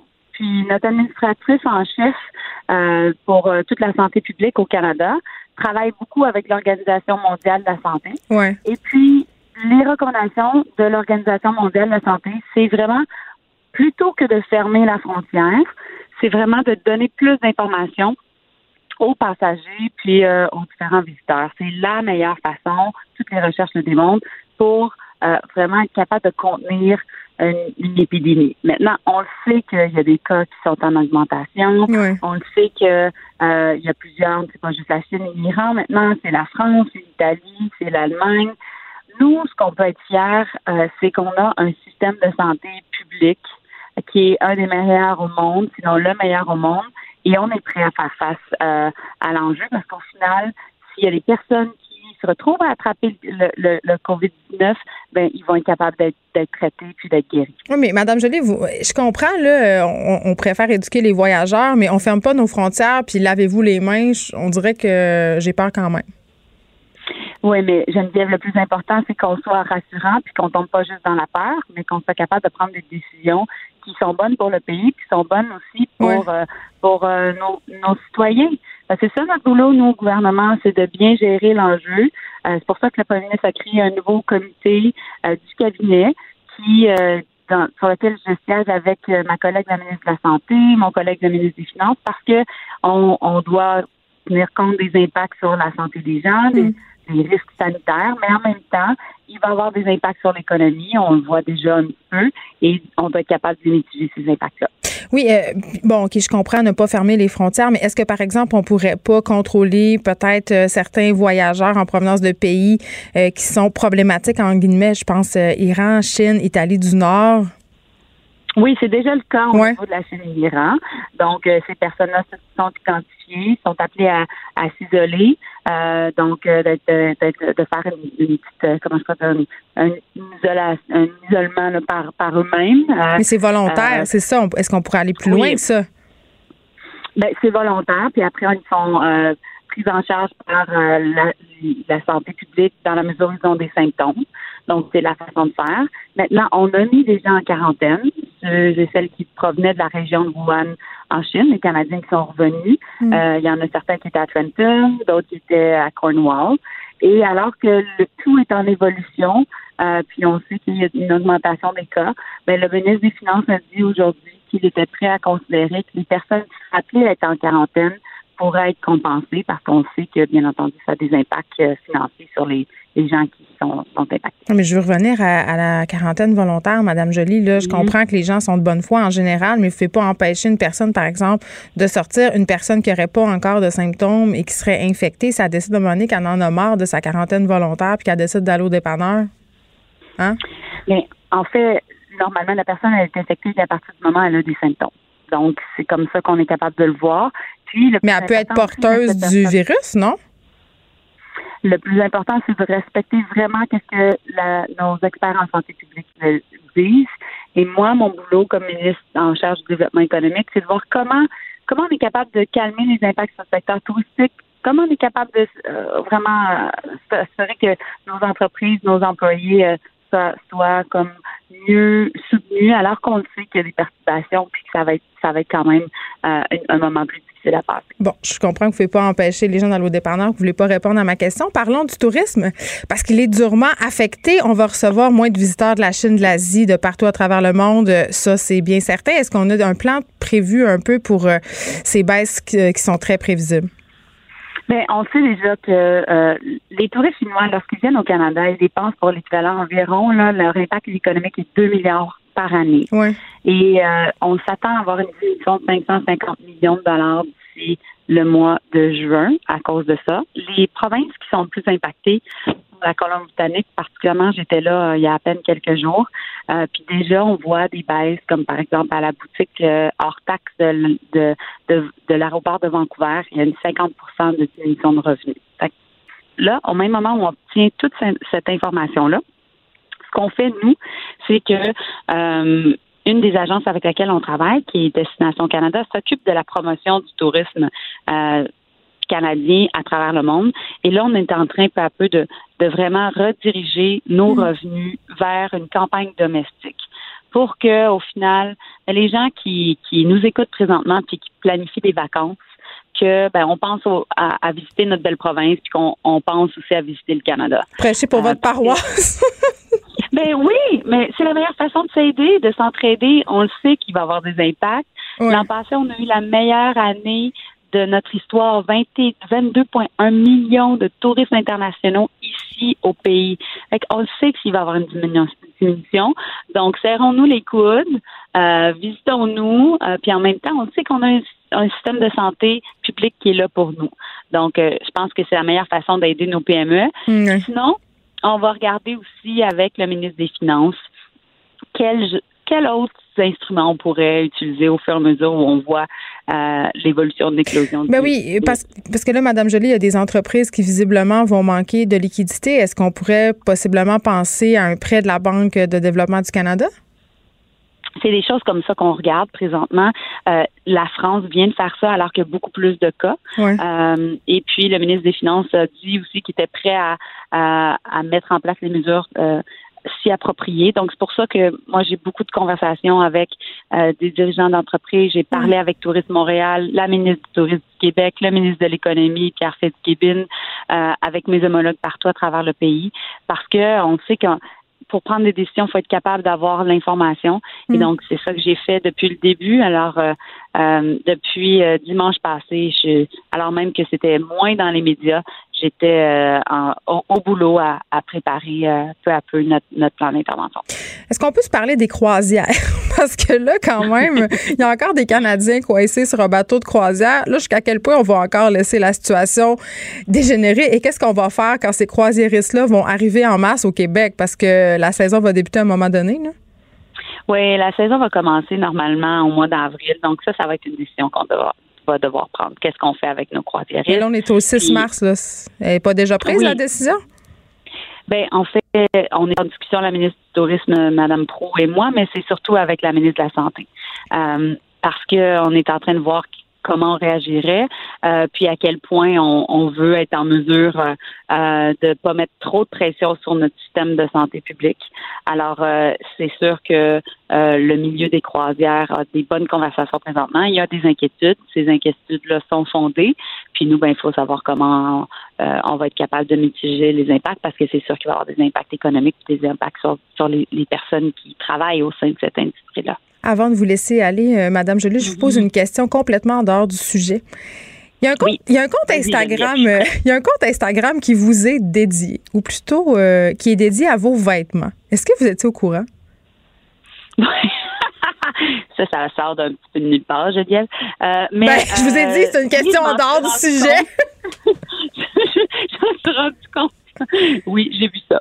Mais comment vous avez réagi? Parce que souvent, euh, on- en tout cas, les fois où vous êtes venu ici à mon émission, on a parlé du double standard par rapport au traitement des femmes politiciennes. Parce que moi, j'ai Mhm. pas vu beaucoup de comptes euh, à propos des vêtements de Justin circuler sur Instagram.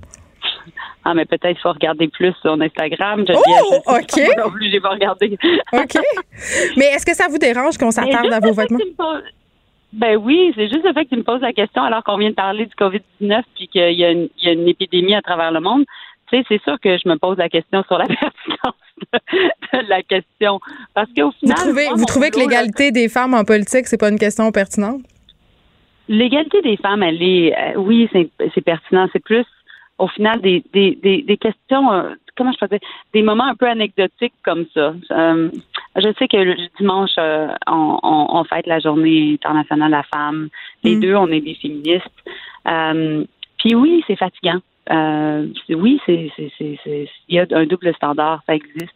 Mais moi, tous les jours, euh, euh, non seulement je gère ce double standard-là, mais j'essaie de le, de, de comment je peux dire, de, de le diminuer parce que je sais que mes collègues et moi, on est les, les femmes en politique, on est en train de créer des nouveaux modèles. Hmm. Parce que les modèles existent peu. Il n'y en a pas beaucoup. Euh, il y a Mme Marois qui a été là, Louis Sarel, euh, euh, Lisa Frula, qui était comme d'une génération un petit peu plus âgée, Larry Clinton. Mais c'était les pionnières, les premières. Puis là, ben, on est dans une nouvelle version de jeunes femmes en politique. On fait des erreurs des fois, on prend des risques, on s'expose, puis, puis en même temps, ben, on fait avancer la cause, tout, le monde ensemble. Donc, c'est un peu dommage qu'on s'intéresse encore à votre linge. C'est ce que je trouve. On aime ça du beau linge, Geneviève, on aime ça. Ben oui, je comprends. On a tous nos paradoxes. Madame Mélanie Joly, merci, ministre du Tourisme. On a fait le point sur la situation du coronavirus et de l'industrie touristique canadienne. Merci beaucoup de nous avoir parlé. Merci, au plaisir. Bonne, bonne journée internationale de la femme. Merci. De 13 à 15, les effrontés. Cube Radio. Peut-être que la ministre Jolie n'est pas au courant qu'on dit euh, la Journée internationale du droit des femmes, mais peut-être aussi qu'elle a oublié. On s'en va tout de suite retrouver Antoine Lacroix, journaliste au Journal de Montréal, puisqu'aujourd'hui, ce sont les funérailles d'Océane Boyer qui se déroulent à la chute. Bonjour, la- euh, Antoine Lacroix. Oui, oui, allô? Écoutez, euh, évidemment, euh, ce drame-là a secoué tout le monde et continue de secouer tout le monde. Et j'ai envie de savoir, vous, vous étiez là, c'était quoi le, le déroulement de, de cette journée aujourd'hui? Ben écoutez, l'ambiance était vraiment euh, à la commémoration de la mémoire là, de la jeune fille de Boyer, euh, le prêtre là, qui avait baptisé euh, Océane à sa naissance a vraiment mis l'emphase sur euh, l'impact qu'elle a laissé, la marque qu'elle a laissée euh, au sein de sa communauté. Donc euh, oui, il y a eu des moments très émotifs, mais on était quand même plus tourné vers le, le, le côté plus positif le, la, la mémoire qu'elle a laissée. C'était quoi l'ambiance là-bas? Il me semble que ça devait être vraiment très, très lourd. Oui, c'était très touchant. Euh. Il y a eu beaucoup de chansons là, qui ont été jouées et là, les gens là, se collaient, il y avait les larmes aux yeux, euh, l'émotion était vraiment palpable. Euh, et on, on réussissait quand même, lors des discours, à, à garder un certain aplomb pour les, gens allaient tirer une force là, pour rendre un, un dernier hommage à Océane Boyer. Est-ce que euh, tu as pu, Antoine Lacroix, recueillir des réactions des proches? Il y a seulement l'oncle de Océane qui est venu s'adresser aux journalistes à la fin de la cérémonie. Mm. Euh, il a remercié tout le monde, tout le Québec là, pour le soutien qui a été apporté à la famille. Ça a été très, très apprécié. Ils ont aussi euh, beaucoup apprécié le, le respect des journalistes parce que les caméras n'étaient pas admises là, du- euh, durant la cérémonie. Les journalistes pouvaient rentrer, mais ils voulaient garder une certaine intimité. On les comprend. euh, eh ouais, on les comprend certainement. Et euh, c'est ça, donc le- l'oncle d'Océane euh, est venu euh, remercier tout le monde pour le soutien parce que l'église était pleine à craquer. Là. Mm. Il y a des gens qui ne pouvaient même pas s'asseoir euh, tant c'était rempli. Là. Il y a des centaines et des centaines de personnes qui, qui étaient euh, présentes. Puis une chose que j'ai trouvée euh, particulière, mais, mais très belle, c'est qu'il y a des membres de la famille du présumé meurtrier qui étaient, qui étaient présents à la cérémonie. Euh, oui, se sont fait quand même très discrets. Euh, le- du côté de la famille, on nous confirme qu'il était invité là, à aller même euh, en avant là, avec toute la famille d'Océane. Mais Oui, parce qu'ils étaient très vus. proches de cette famille-là. Oui, tout à fait. La, la- la famille Sénécal et la famille Boyer étaient très proches depuis la naissance euh, d'Océane et même avant. Donc, pour eux, c'était normal euh, d'inviter les enfants qui n'ont rien à voir avec le, le- geste présumé de leur père, le François Sénécal. Euh, mais euh, on, comprend quand même que les enfants avaient voulu se faire discret vu les circonstances. Et là, Antoine Lacroix, quelles sont les prochaines étapes pour le présumé meurtrier François Sénécal? Elle, pour l'instant, l'homme de 51 ans demeure détenu. Euh, la- la- cette semaine, il est revenu en cours et euh, la, couronne a euh, fait déceler les mandats que les policiers avaient obtenus dans le cadre de leur enquête. C'est une procédure courante là, pour que la défense puisse prendre connaissance de la preuve, Euh, mais tout ça est sous ordonnance de non-publication, donc on peut pas dire là, ce, ce qui s'y trouve et il devrait revenir en cours là, dans les prochaines semaines pour la suite des procédures. Antoine Lacroix, merci, journaliste au Journal de Montréal. On se parlait des funérailles d'Océane Boyer qui avaient lieu plus tôt aujourd'hui et évidemment, euh, toutes nos condoléances à la famille et aux proches d'Océane Boyer. Pendant que votre attention est centrée sur vos urgences du matin, vos réunions d'affaires du midi, votre retour à la maison ou votre emploi du soir, celle de Desjardins Entreprises est centrée sur plus de 400 000 entreprises à toute heure du jour. Grâce à notre connaissance des secteurs d'activité et à notre accompagnement spécialisé, nous aidons les entrepreneurs à relever chaque défi pour qu'ils puissent rester centrés sur ce qui compte, le développement de leur entreprise.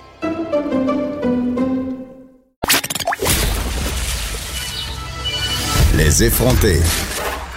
Deux heures où on relâche nos bonnes manières.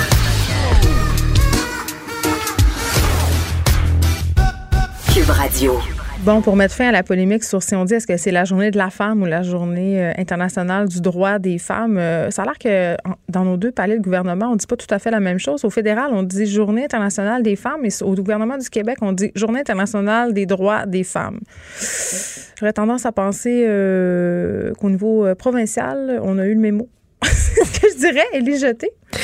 J'ai la mèche courte pour ces affaires-là. là. Mais en Viens fait, nous moi, je, je me Viens fous, je me fous vraiment de comment on appelle ça, mais je sais que dans tous les cas, ça va pas bien pour la Ah, condition moi, je m'en fous féminine. pas comme on appelle ça. Journée de la femme, ça fait comme si c'était la fête des femmes, puis donnez-moi des rabats Jean Coutu. Mais c'est pas, c'est pas la, c'est pas comme quand on dit la fête des mères ou la, tu sais, c'est pas la fête des femmes, c'est C'est la ça. journée de la femme, c'est correct. C'est ça. Moi, À ça me quand une journée de l'homme? Ça me dérange pas. À quand une journée de l'homme? C'est pas juste. OK.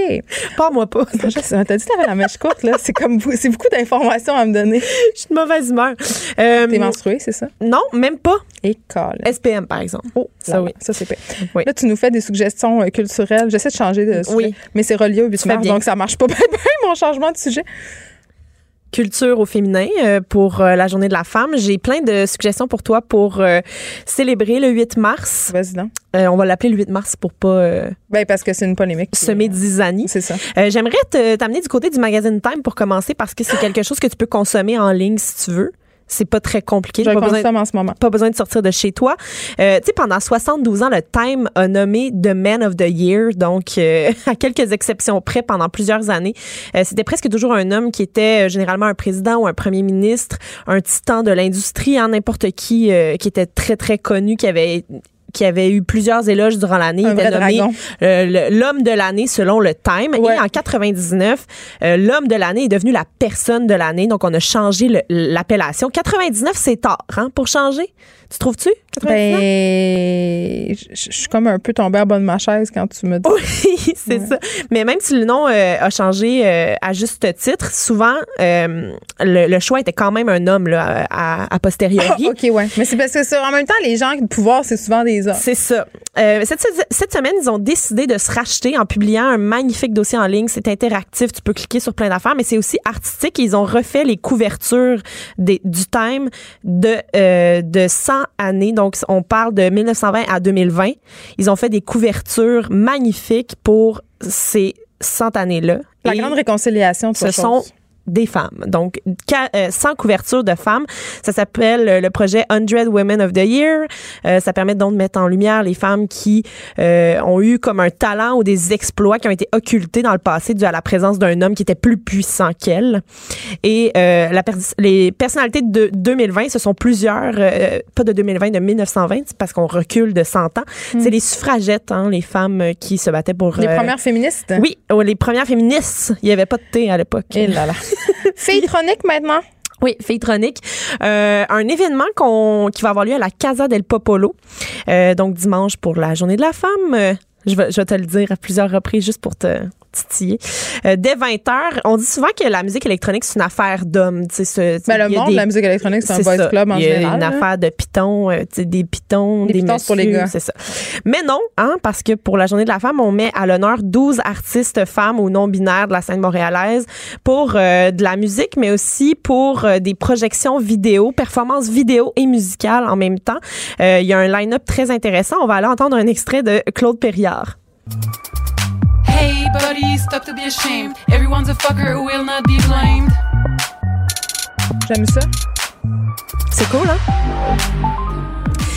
Sinon, tu peux te déplacer du côté du planétarium dimanche euh, dès 18h. Ça s'appelle Les femmes prennent l'espace. Ça m'angoisse aller là. C'est une soirée- L'infini me fait m'angoisse énormément. Ben là, euh, je sais pas quoi te dire. Mais je sais pas. Je continue. Fais juste continuer. C'est un bel endroit quand même à Oui. visiter.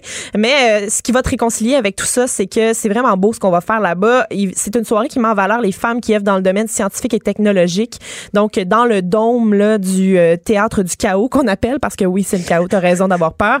Il y aura Isabelle Tremblay, qui est la, direct- la directrice du volet astronaute, sciences de la vie et médecine spatiale à l'Agence spatiale canadienne qui va être là. Il y aura plein d'autres femmes euh, de divisions de programmes publics d'éducation euh, qui sont liées avec la, la science, l'insectarium, euh, la Canada Friends Hawaii Telescope Corporation. Ah, tu sais, il y a Bravo. plein de femmes vraiment hautes du milieu des sciences qui vont être là pour dire hey, les sciences, c'est au féminin finalement. Et la soirée va se terminer avec un concert privé de Safia Nolin. Donc, c'est. J'adore ça. Tout est le fun là-dedans. Il y a rien de tout. pas le fun. Surtout quand il est question du cosmos. Tout à fait. Sinon, euh, tu peux aussi aller au théâtre d'aujourd'hui. Mais ça, Milf. faut que tu y ailles samedi parce que c'est la dernière sais, supplémentaire. Mais c'est quand même les toughs à avoir des billets. C'est le truc de Il, Marjolaine. il euh, reste des, bi- des- il reste des billets. Euh, c'est une création du théâtre euh, du, tri- du théâtre du Trillium euh, de Marjolaine Beauchamp, donc qui est la poète et autrice. C'est ma préf. C'est ma Et préf. c'est aussi elle qui fait l'interprétation de ce spectacle-là. On parle de désir au féminin, on parle de sexe. Tu sais qu'elle a fait une longue euh, diatri- diatribe sur Facebook pour expliquer que, parce que puisqu'elle qu'elle monte sur les planches, elle nous a parlé d'une époque où on l'avait tellement découragée de faire ça, puis, Oui. on- puis ça l'avait beaucoup euh, troublée. Fait que j'ai trouvé ça quand même euh, très fort de sa part d'oser monter sur la scène après avoir subi en quelque sorte la désapprobation. Tout euh, à du fait. Puis en plus, là, ils ont, ils ont dû. euh, C'est un spectacle qui est né en 2017 à Ottawa, mais là, pour le- les présentations à Montréal, ils ont dû rajouter des supplémentaires. euh, et la dernière, c'est ce samedi, donc hâtez-vous. Le festival Féministe va culminer dimanche. Féministe, toi. Féministe, donc un festival de films féministes. C'est la troisième Ben, édition cette année. Je suis allée à l'ouverture mercredi soir. Euh, Il y avait une projection euh, incroyable sur un, un film sur euh, traitant de euh, l'enlèvement des femmes autochtones. Donc c'était super euh, à propos là, comme, super comme ouverture. aussi, super triste, j'ai braillé tout le long. Euh, cela dit, il y a plein d'autres activités qui vont avoir lieu jusqu'à dimanche. Euh, notamment samedi, euh, il y a des courts-métrages pour les enfants. Ça s'appelle les Filmini. Donc, euh, pour les tout petits, c'est vraiment le fun. Ça se passe euh, au cinéma moderne dès 10h30. Et on propose aux, parents donc d'initier leurs enfants à des enjeux féministes avec des courts-métrages J'ai envie de dire, pas leur seulement leurs destinés. enfants-filles. Ben non, enfant-garçon aussi. Ben oui, c'est ouvert à tout le faut quand monde. même ben le oui, spécifier parce que- tout à fait, bien sûr. Et si jamais euh, vous voulez faire quelque chose de plus adulte, là, dimanche, il y a des courts métrages sur le deuil. C'est pas Jojo le, le deuil, mais euh, la situation des femmes non plus, c'est pas Jojo. Fait que ça, ça vient avec. C'est pour ça que t'as la mèche courte. C'est pour ça que j'ai la mèche courte. Au Gang Plaza à 15h30, donc euh, il y aura plein de, de films sur le deuil, de cour- des courts-métrages avec des discussions avec les réalisatrices. Et euh, j'ai envie de finir ça en- avec deux suggestions musicales pour toi, tout en, tout en femme, tout, tout au féminin. Donc, euh, tout d'abord, le, le groupe Waxahachie va sortir son euh, cinquième album le 27 mars et il y a euh, un extrait qui est déjà sorti qui s'appelle Fire et qui c'est très bon.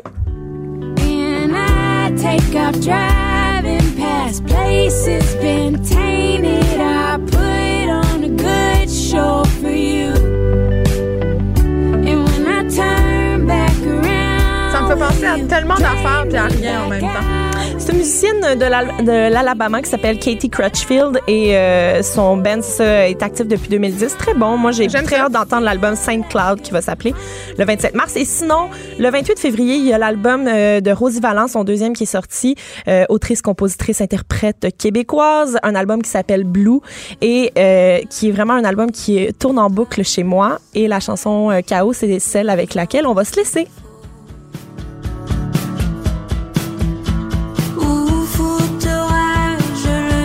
C'est de la belle musique pour faire euh, du ménage, du lavage. Je savais que t'allais La dire ça. Des tâches de femmes. Des tâches de femmes pour la Journée internationale du droit des femmes. Moi, euh, je planifie faire le ménage de mon garde-robe d'entrée. Je fais juste te dire ça. Je t'aboute. Et jeter. Vas en paix. Ça a été un plaisir. À la semaine prochaine. À la semaine prochaine.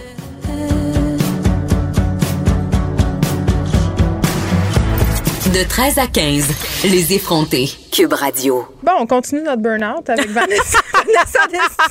Et pourtant, mais moi, je suis complètement euh, détendue, Geneviève, sereine, parce que j'ai franchi le cap de la trentaine. Ah, je sais, bonne fête. Ben merci. Voilà, je voulais ex- te forcer à me souhaiter bonne fête en ondes. T'as compris, Est-ce t'as que tout tu veux compris que de je ma te chante stratégie? bonne fête? S'il te plaît. Bonne fête, Vanessa. Non. Pourquoi t'as la voix de Marilyn Monroe qui Mais sort d'un que- gâteau pour chanter ouais, ouais, Parce que je voulais chanter de façon très malaisante. Ouais, J'ai c'est choisi ça. cette version parce que Mais- je trouve que c'est la plus malaisante des versions de Bonne Fête jamais entendue. Mais en même Peut-être temps- que dans Mad Men aussi, euh, la scène où euh, la petite jeune chante Bonne Fête à Don. Oui, Never forget. oui, Oui, c'est ça. Ça aussi, c'était pas bien. Mais en même temps, euh, je suis contente que tu chantes comme ça, Geneviève, parce que c'est un peu la continuité de la soirée que j'ai passée hier. Donc, euh, tout en, en suavemente et en sensualité, parce que hier, pour marquer le coup euh, de, de mon entrée dans la trentaine, je suis allée au 281 pour la première fois de ma vie. Et la dernière! La dernière, pas parce que ça ferme, vraiment parce que j'ai été traumatisée Ah, par pour ce que j'ai vu. Je tout savoir. Honnêtement, moi, je m'attendais. Il y a une amie à moi qui m'a dit qu'on verrait pas de pénis. Non, non, ben non, tu vois des grosses Ben, je- pénis. Elle était comme, mais non, dans mon souvenir, moi, j'ai été il y a longtemps, puis dans mon souvenir, il y en avait pas. Puis je comme, comment Non, tu Il y a des verges rasées, là. Comment, et voilà, À comment tu oublies ça? C'est incroyable. Je suis jamais allée. Elle était comme, non, non, c'est comme du burlesque, tu vas Ben voir, là, c'est de bon goût. Écoute, il était 8h45, j'avais déjà vu un très, très grand pénis en sur la scène. C'était quelque chose, que je Geneviève. peux- Je m'y attendais pas. À propos Premier du, numéro. À propos du pénis en semi-érection. OK? À propos de ça. Quand j'étais barmaid Ah, au. Saguenay-Lac-Saint-Jean, Mm. au pub Avenue. Ça, ça, ça va être trash. Non, mais ça va être vraiment trash. Je veux expliquer parce que la question qu'on se pose toutes, c'est comment ils font pour être en demi-érection? Oui, hein? Bon, ben, je vais répondre à ta question. T'as la réponse? Mais en ben voyons donc. Oui. OK. Là, quand j'étais barmaid, il y avait une soirée des dames. C'était épouvantable. OK? Et là, il y avait des danseurs nus qui venaient. Deux danseurs, tu sais, qui arrivaient dans l'autobus, là. OK? C'était souvent un. C'était c'était pas l'élite, OK? Tu vois ce que je veux dire? Donc, les danseurs arrivaient et nous, euh, on se changeait en bas, puis il y avait tout le stock de bouteilles en bas, puis les danseurs, avant de faire leur numéro, se baissaient les, les culottes, se passaient un petit welly, pas trop longtemps. Ben non. Juste pour être semi-croquant, puis bing, bang, boum, un élastique sur le bas de la verge, toi, chaud. C'est ça qui se passe? C'est-tu? Hey. Fait que là, je me avec la lumière tamisée, on Ben, n'a rien vu. C'est un des trucs, mais ça doit pas aider pour faire des enfants forts plus tard. Hey, le cancer David de la gosse, là, Copperfield peut se rhabiller. Ça, c'est de la vraie magie. je sais, c'est un bon C'est incroyable. Hein, T'as appris quelque chose? J'ai appris quelque chose que- parce que c'est pas dans la soirée d'hier que j'ai appris grand-chose. Mais, là, Euh, mais le danseur euh, simili bandé, lui, il avait pas d'élastique. Il- T'as-tu bien vu? Je Ben, il était noir. Fait que Ben, ça j'ai vraiment ça. C'est parce qu'il c'était tamisé. Fait que je pouvais pas distinguer euh, Je suis tellement contente la que couleur ça soit pas moi qui ai dit de l'élastique sur la verge en semi-érection. Donc, euh, sur le semi-croquant. En tout cas, bref, tout ça pour dire que j'ai vécu une expérience euh, des plus dépaysantes, Geneviève. Et, et c'est drôle parce que, bon, dans cette soirée-là, comme c'était ma fête, mes amis m'ont permis euh, d'avoir un package. Donc, notamment... Un forfait? Un forfait où j'ai pu avoir un homme qui dansait de manière très, très collée sur moi à table. noir? C'était un noir, effectivement. Mais par la suite, je suis Mais allée le sur la- noir, là. Non, il y a plusieurs noirs et ils sont, ils pourraient tous être le noir. Vraiment. C'est des hommes en série. Voilà, exactement. Et je suis finalement euh, allée sur la scène pour euh, participer à une petite scénette, hein, Geneviève. Quoi Oh non, de mieux? Euh, dans laquelle euh, j'interprétais Jane, un scénario euh, où j'avais mon Tarzan, évidemment. Donc, Des scénarios originaux. pensez Liane, pensez moi en costume et pensez euh, jeune homme à la longue chevelure. Sans les visuels, tout ça. C'est sûr que tu as On n'a pas 400 le droit. photos dans ton On n'a pas le droit. Ah, ben pas là. T'as jamais été au 281. Jamais allé là, ça, moi. hein? J'ai Ouais, pas ouais, besoin ouais. au 281 pour voir des verges en simili-érection, là. hey! Je pas- J'allais faire une blague sur Cube Radio, sur les vais couloirs de Cube Radio. Exactement, mais non, je- j'allais pas aller là, mais je suis contente. Là, c'est toi. On se, on se donne le relais comme ça dans les moments de malaise. Chacun son blâme. J'aime beaucoup. En ressources humaines. Mais non, donc un gars couvert d'huile qui m'a invité à lui prendre Ah, les fesses. euh, oui, c'est ça. Donc à la fin du numéro, alors que j'avais sa verge contre ma jupe. Mais tu l'as objectifié? Je croyais que c'était interdit d'objectiver les corps. J'avais comme toi. parce que j'avais payé pour Geneviève, Ah, comprends-tu? C'est la loi de l'argent. peut tout faire. C'est la loi de l'argent, effectivement. Et j'ai vu des femmes regarder ces hommes avec des yeux de prédateurs, Geneviève. Je pensais pas ça possible. Des prédatrices. Des prédatrices, oui, vraiment. Je pensais pas ça Ça, possible. c'est quand même beaucoup d'eau au moulin des gens qui disent que hein, on peut pas parler de violence faite aux femmes euh, puisqu'il faut parler de la violence euh, que les femmes font subir aux hommes. Les pas femmes aussi peuvent être des prédateurs. Non, mais je fais des amalgames tout comme mes lecteurs. Tout croche, voilà, on va faire ça comme ça. Ça marche bien, ça nourrit le débat, hein, les ça. réflexions sur le Québec d'aujourd'hui. Donc, euh, petite scénette à laquelle j'ai participé et j'ai le droit à un, un coffret cadeau, Geneviève, Mon aussi. Dieu, Donc, une elle a un petite sac sacoche. noir. Elle a, là. Une petite sacoche dans laquelle, euh, dans laquelle j'ai retrouvé des objets hein, peu, importants dans le quotidien d'une jeune femme. Excusez, la- la- on- attends, avant de l'ouvrir, relax. faut parler de la sacoche en tant que telle. Qui- On dirait une vieille sacoche point zéro de 1982 dans avec laquelle t'amènes ton lunch. Tu sais, comme Oui, tu hey, l'utilises plus pour amener oui. comme, pour sortir, mais t'amènes ton lunch Avec dedans. le logo du 280 et un torse mâle musclé. Voilà. Il fallait qu'on parle, fallait qu'on décrive ça. Ben, il faut surtout qu'on décrive ce qu'il y a à l'intérieur parce que je pense que tu vas tomber en bas Là, elle vient de sortir une trousse rose sur laquelle le même logo. N'es-tu à crayon parce que tu es une fille qui va aux études? ça? Non, non, Geneviève, comme je suis une fille qui désire des hommes, j'ai le droit à un vernis à ongles, Non, mais là, tu viens de euh, sortir une une- lime à ongles et un gloss rose, rose sur Ah, rose. je l'aime, moi, le gloss. je te le donne. Je peux-tu l'essayer? C'est pas ma couleur. Mais tout ça pour dire Oh, mon que Dieu, il est rose je trouve ça un peu réducteur. Tu sais, que le, le cadeau. Oh, il sent les fraises. T'as-tu sent- senti? J'ai pas Oh, senti, Est-ce que ça a touché les parties génitales d'un danseur noir plein d'huile? Moi, je pense que à force de mettre des billets de 5 entre mes dents, je suis revenue de là avec le coronavirus. Je fais juste le dire. Euh, Ou un autre virus? Je pensais pas ramasser des billets de banque avec mes dents sur la table, mais ça ça s'est passé? Geneviève. Ça s'est passé. C'est magnifique. Ça match avec ta casquette. Continue.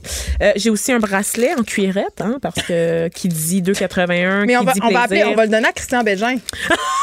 je le connais, Non, Luc ça. Langevin. C'est du vrai. Je pense que celui de Luc Langevin commence à être un peu usé. là. Tu sais, le magicien qui a comme tout le temps un bracelet. Tu sais, qu'il y a une Celui page qui a fait une Facebook. crise de cœur pas longtemps. Oh mon Dieu. On va lui donner Paix à ça son comme âme. cadeau. D'accord. Non, il a survécu, Il a Vanessa. survécu, d'accord. Je savais pas, c'est de la magie, sans doute. Il a ressuscité. Je suis tannée. OK, hey, j'étais là pour parler d'un sujet quand même. hein. Attends, on a fini. C'est pas un bracelet niaiseuse. C'est un collier. C'est un- Ah, c'est un. OK. C'est un collier d'un choker. C'est un choker. Oh, Mario Parlant de Mario choker. Dumont, il veut.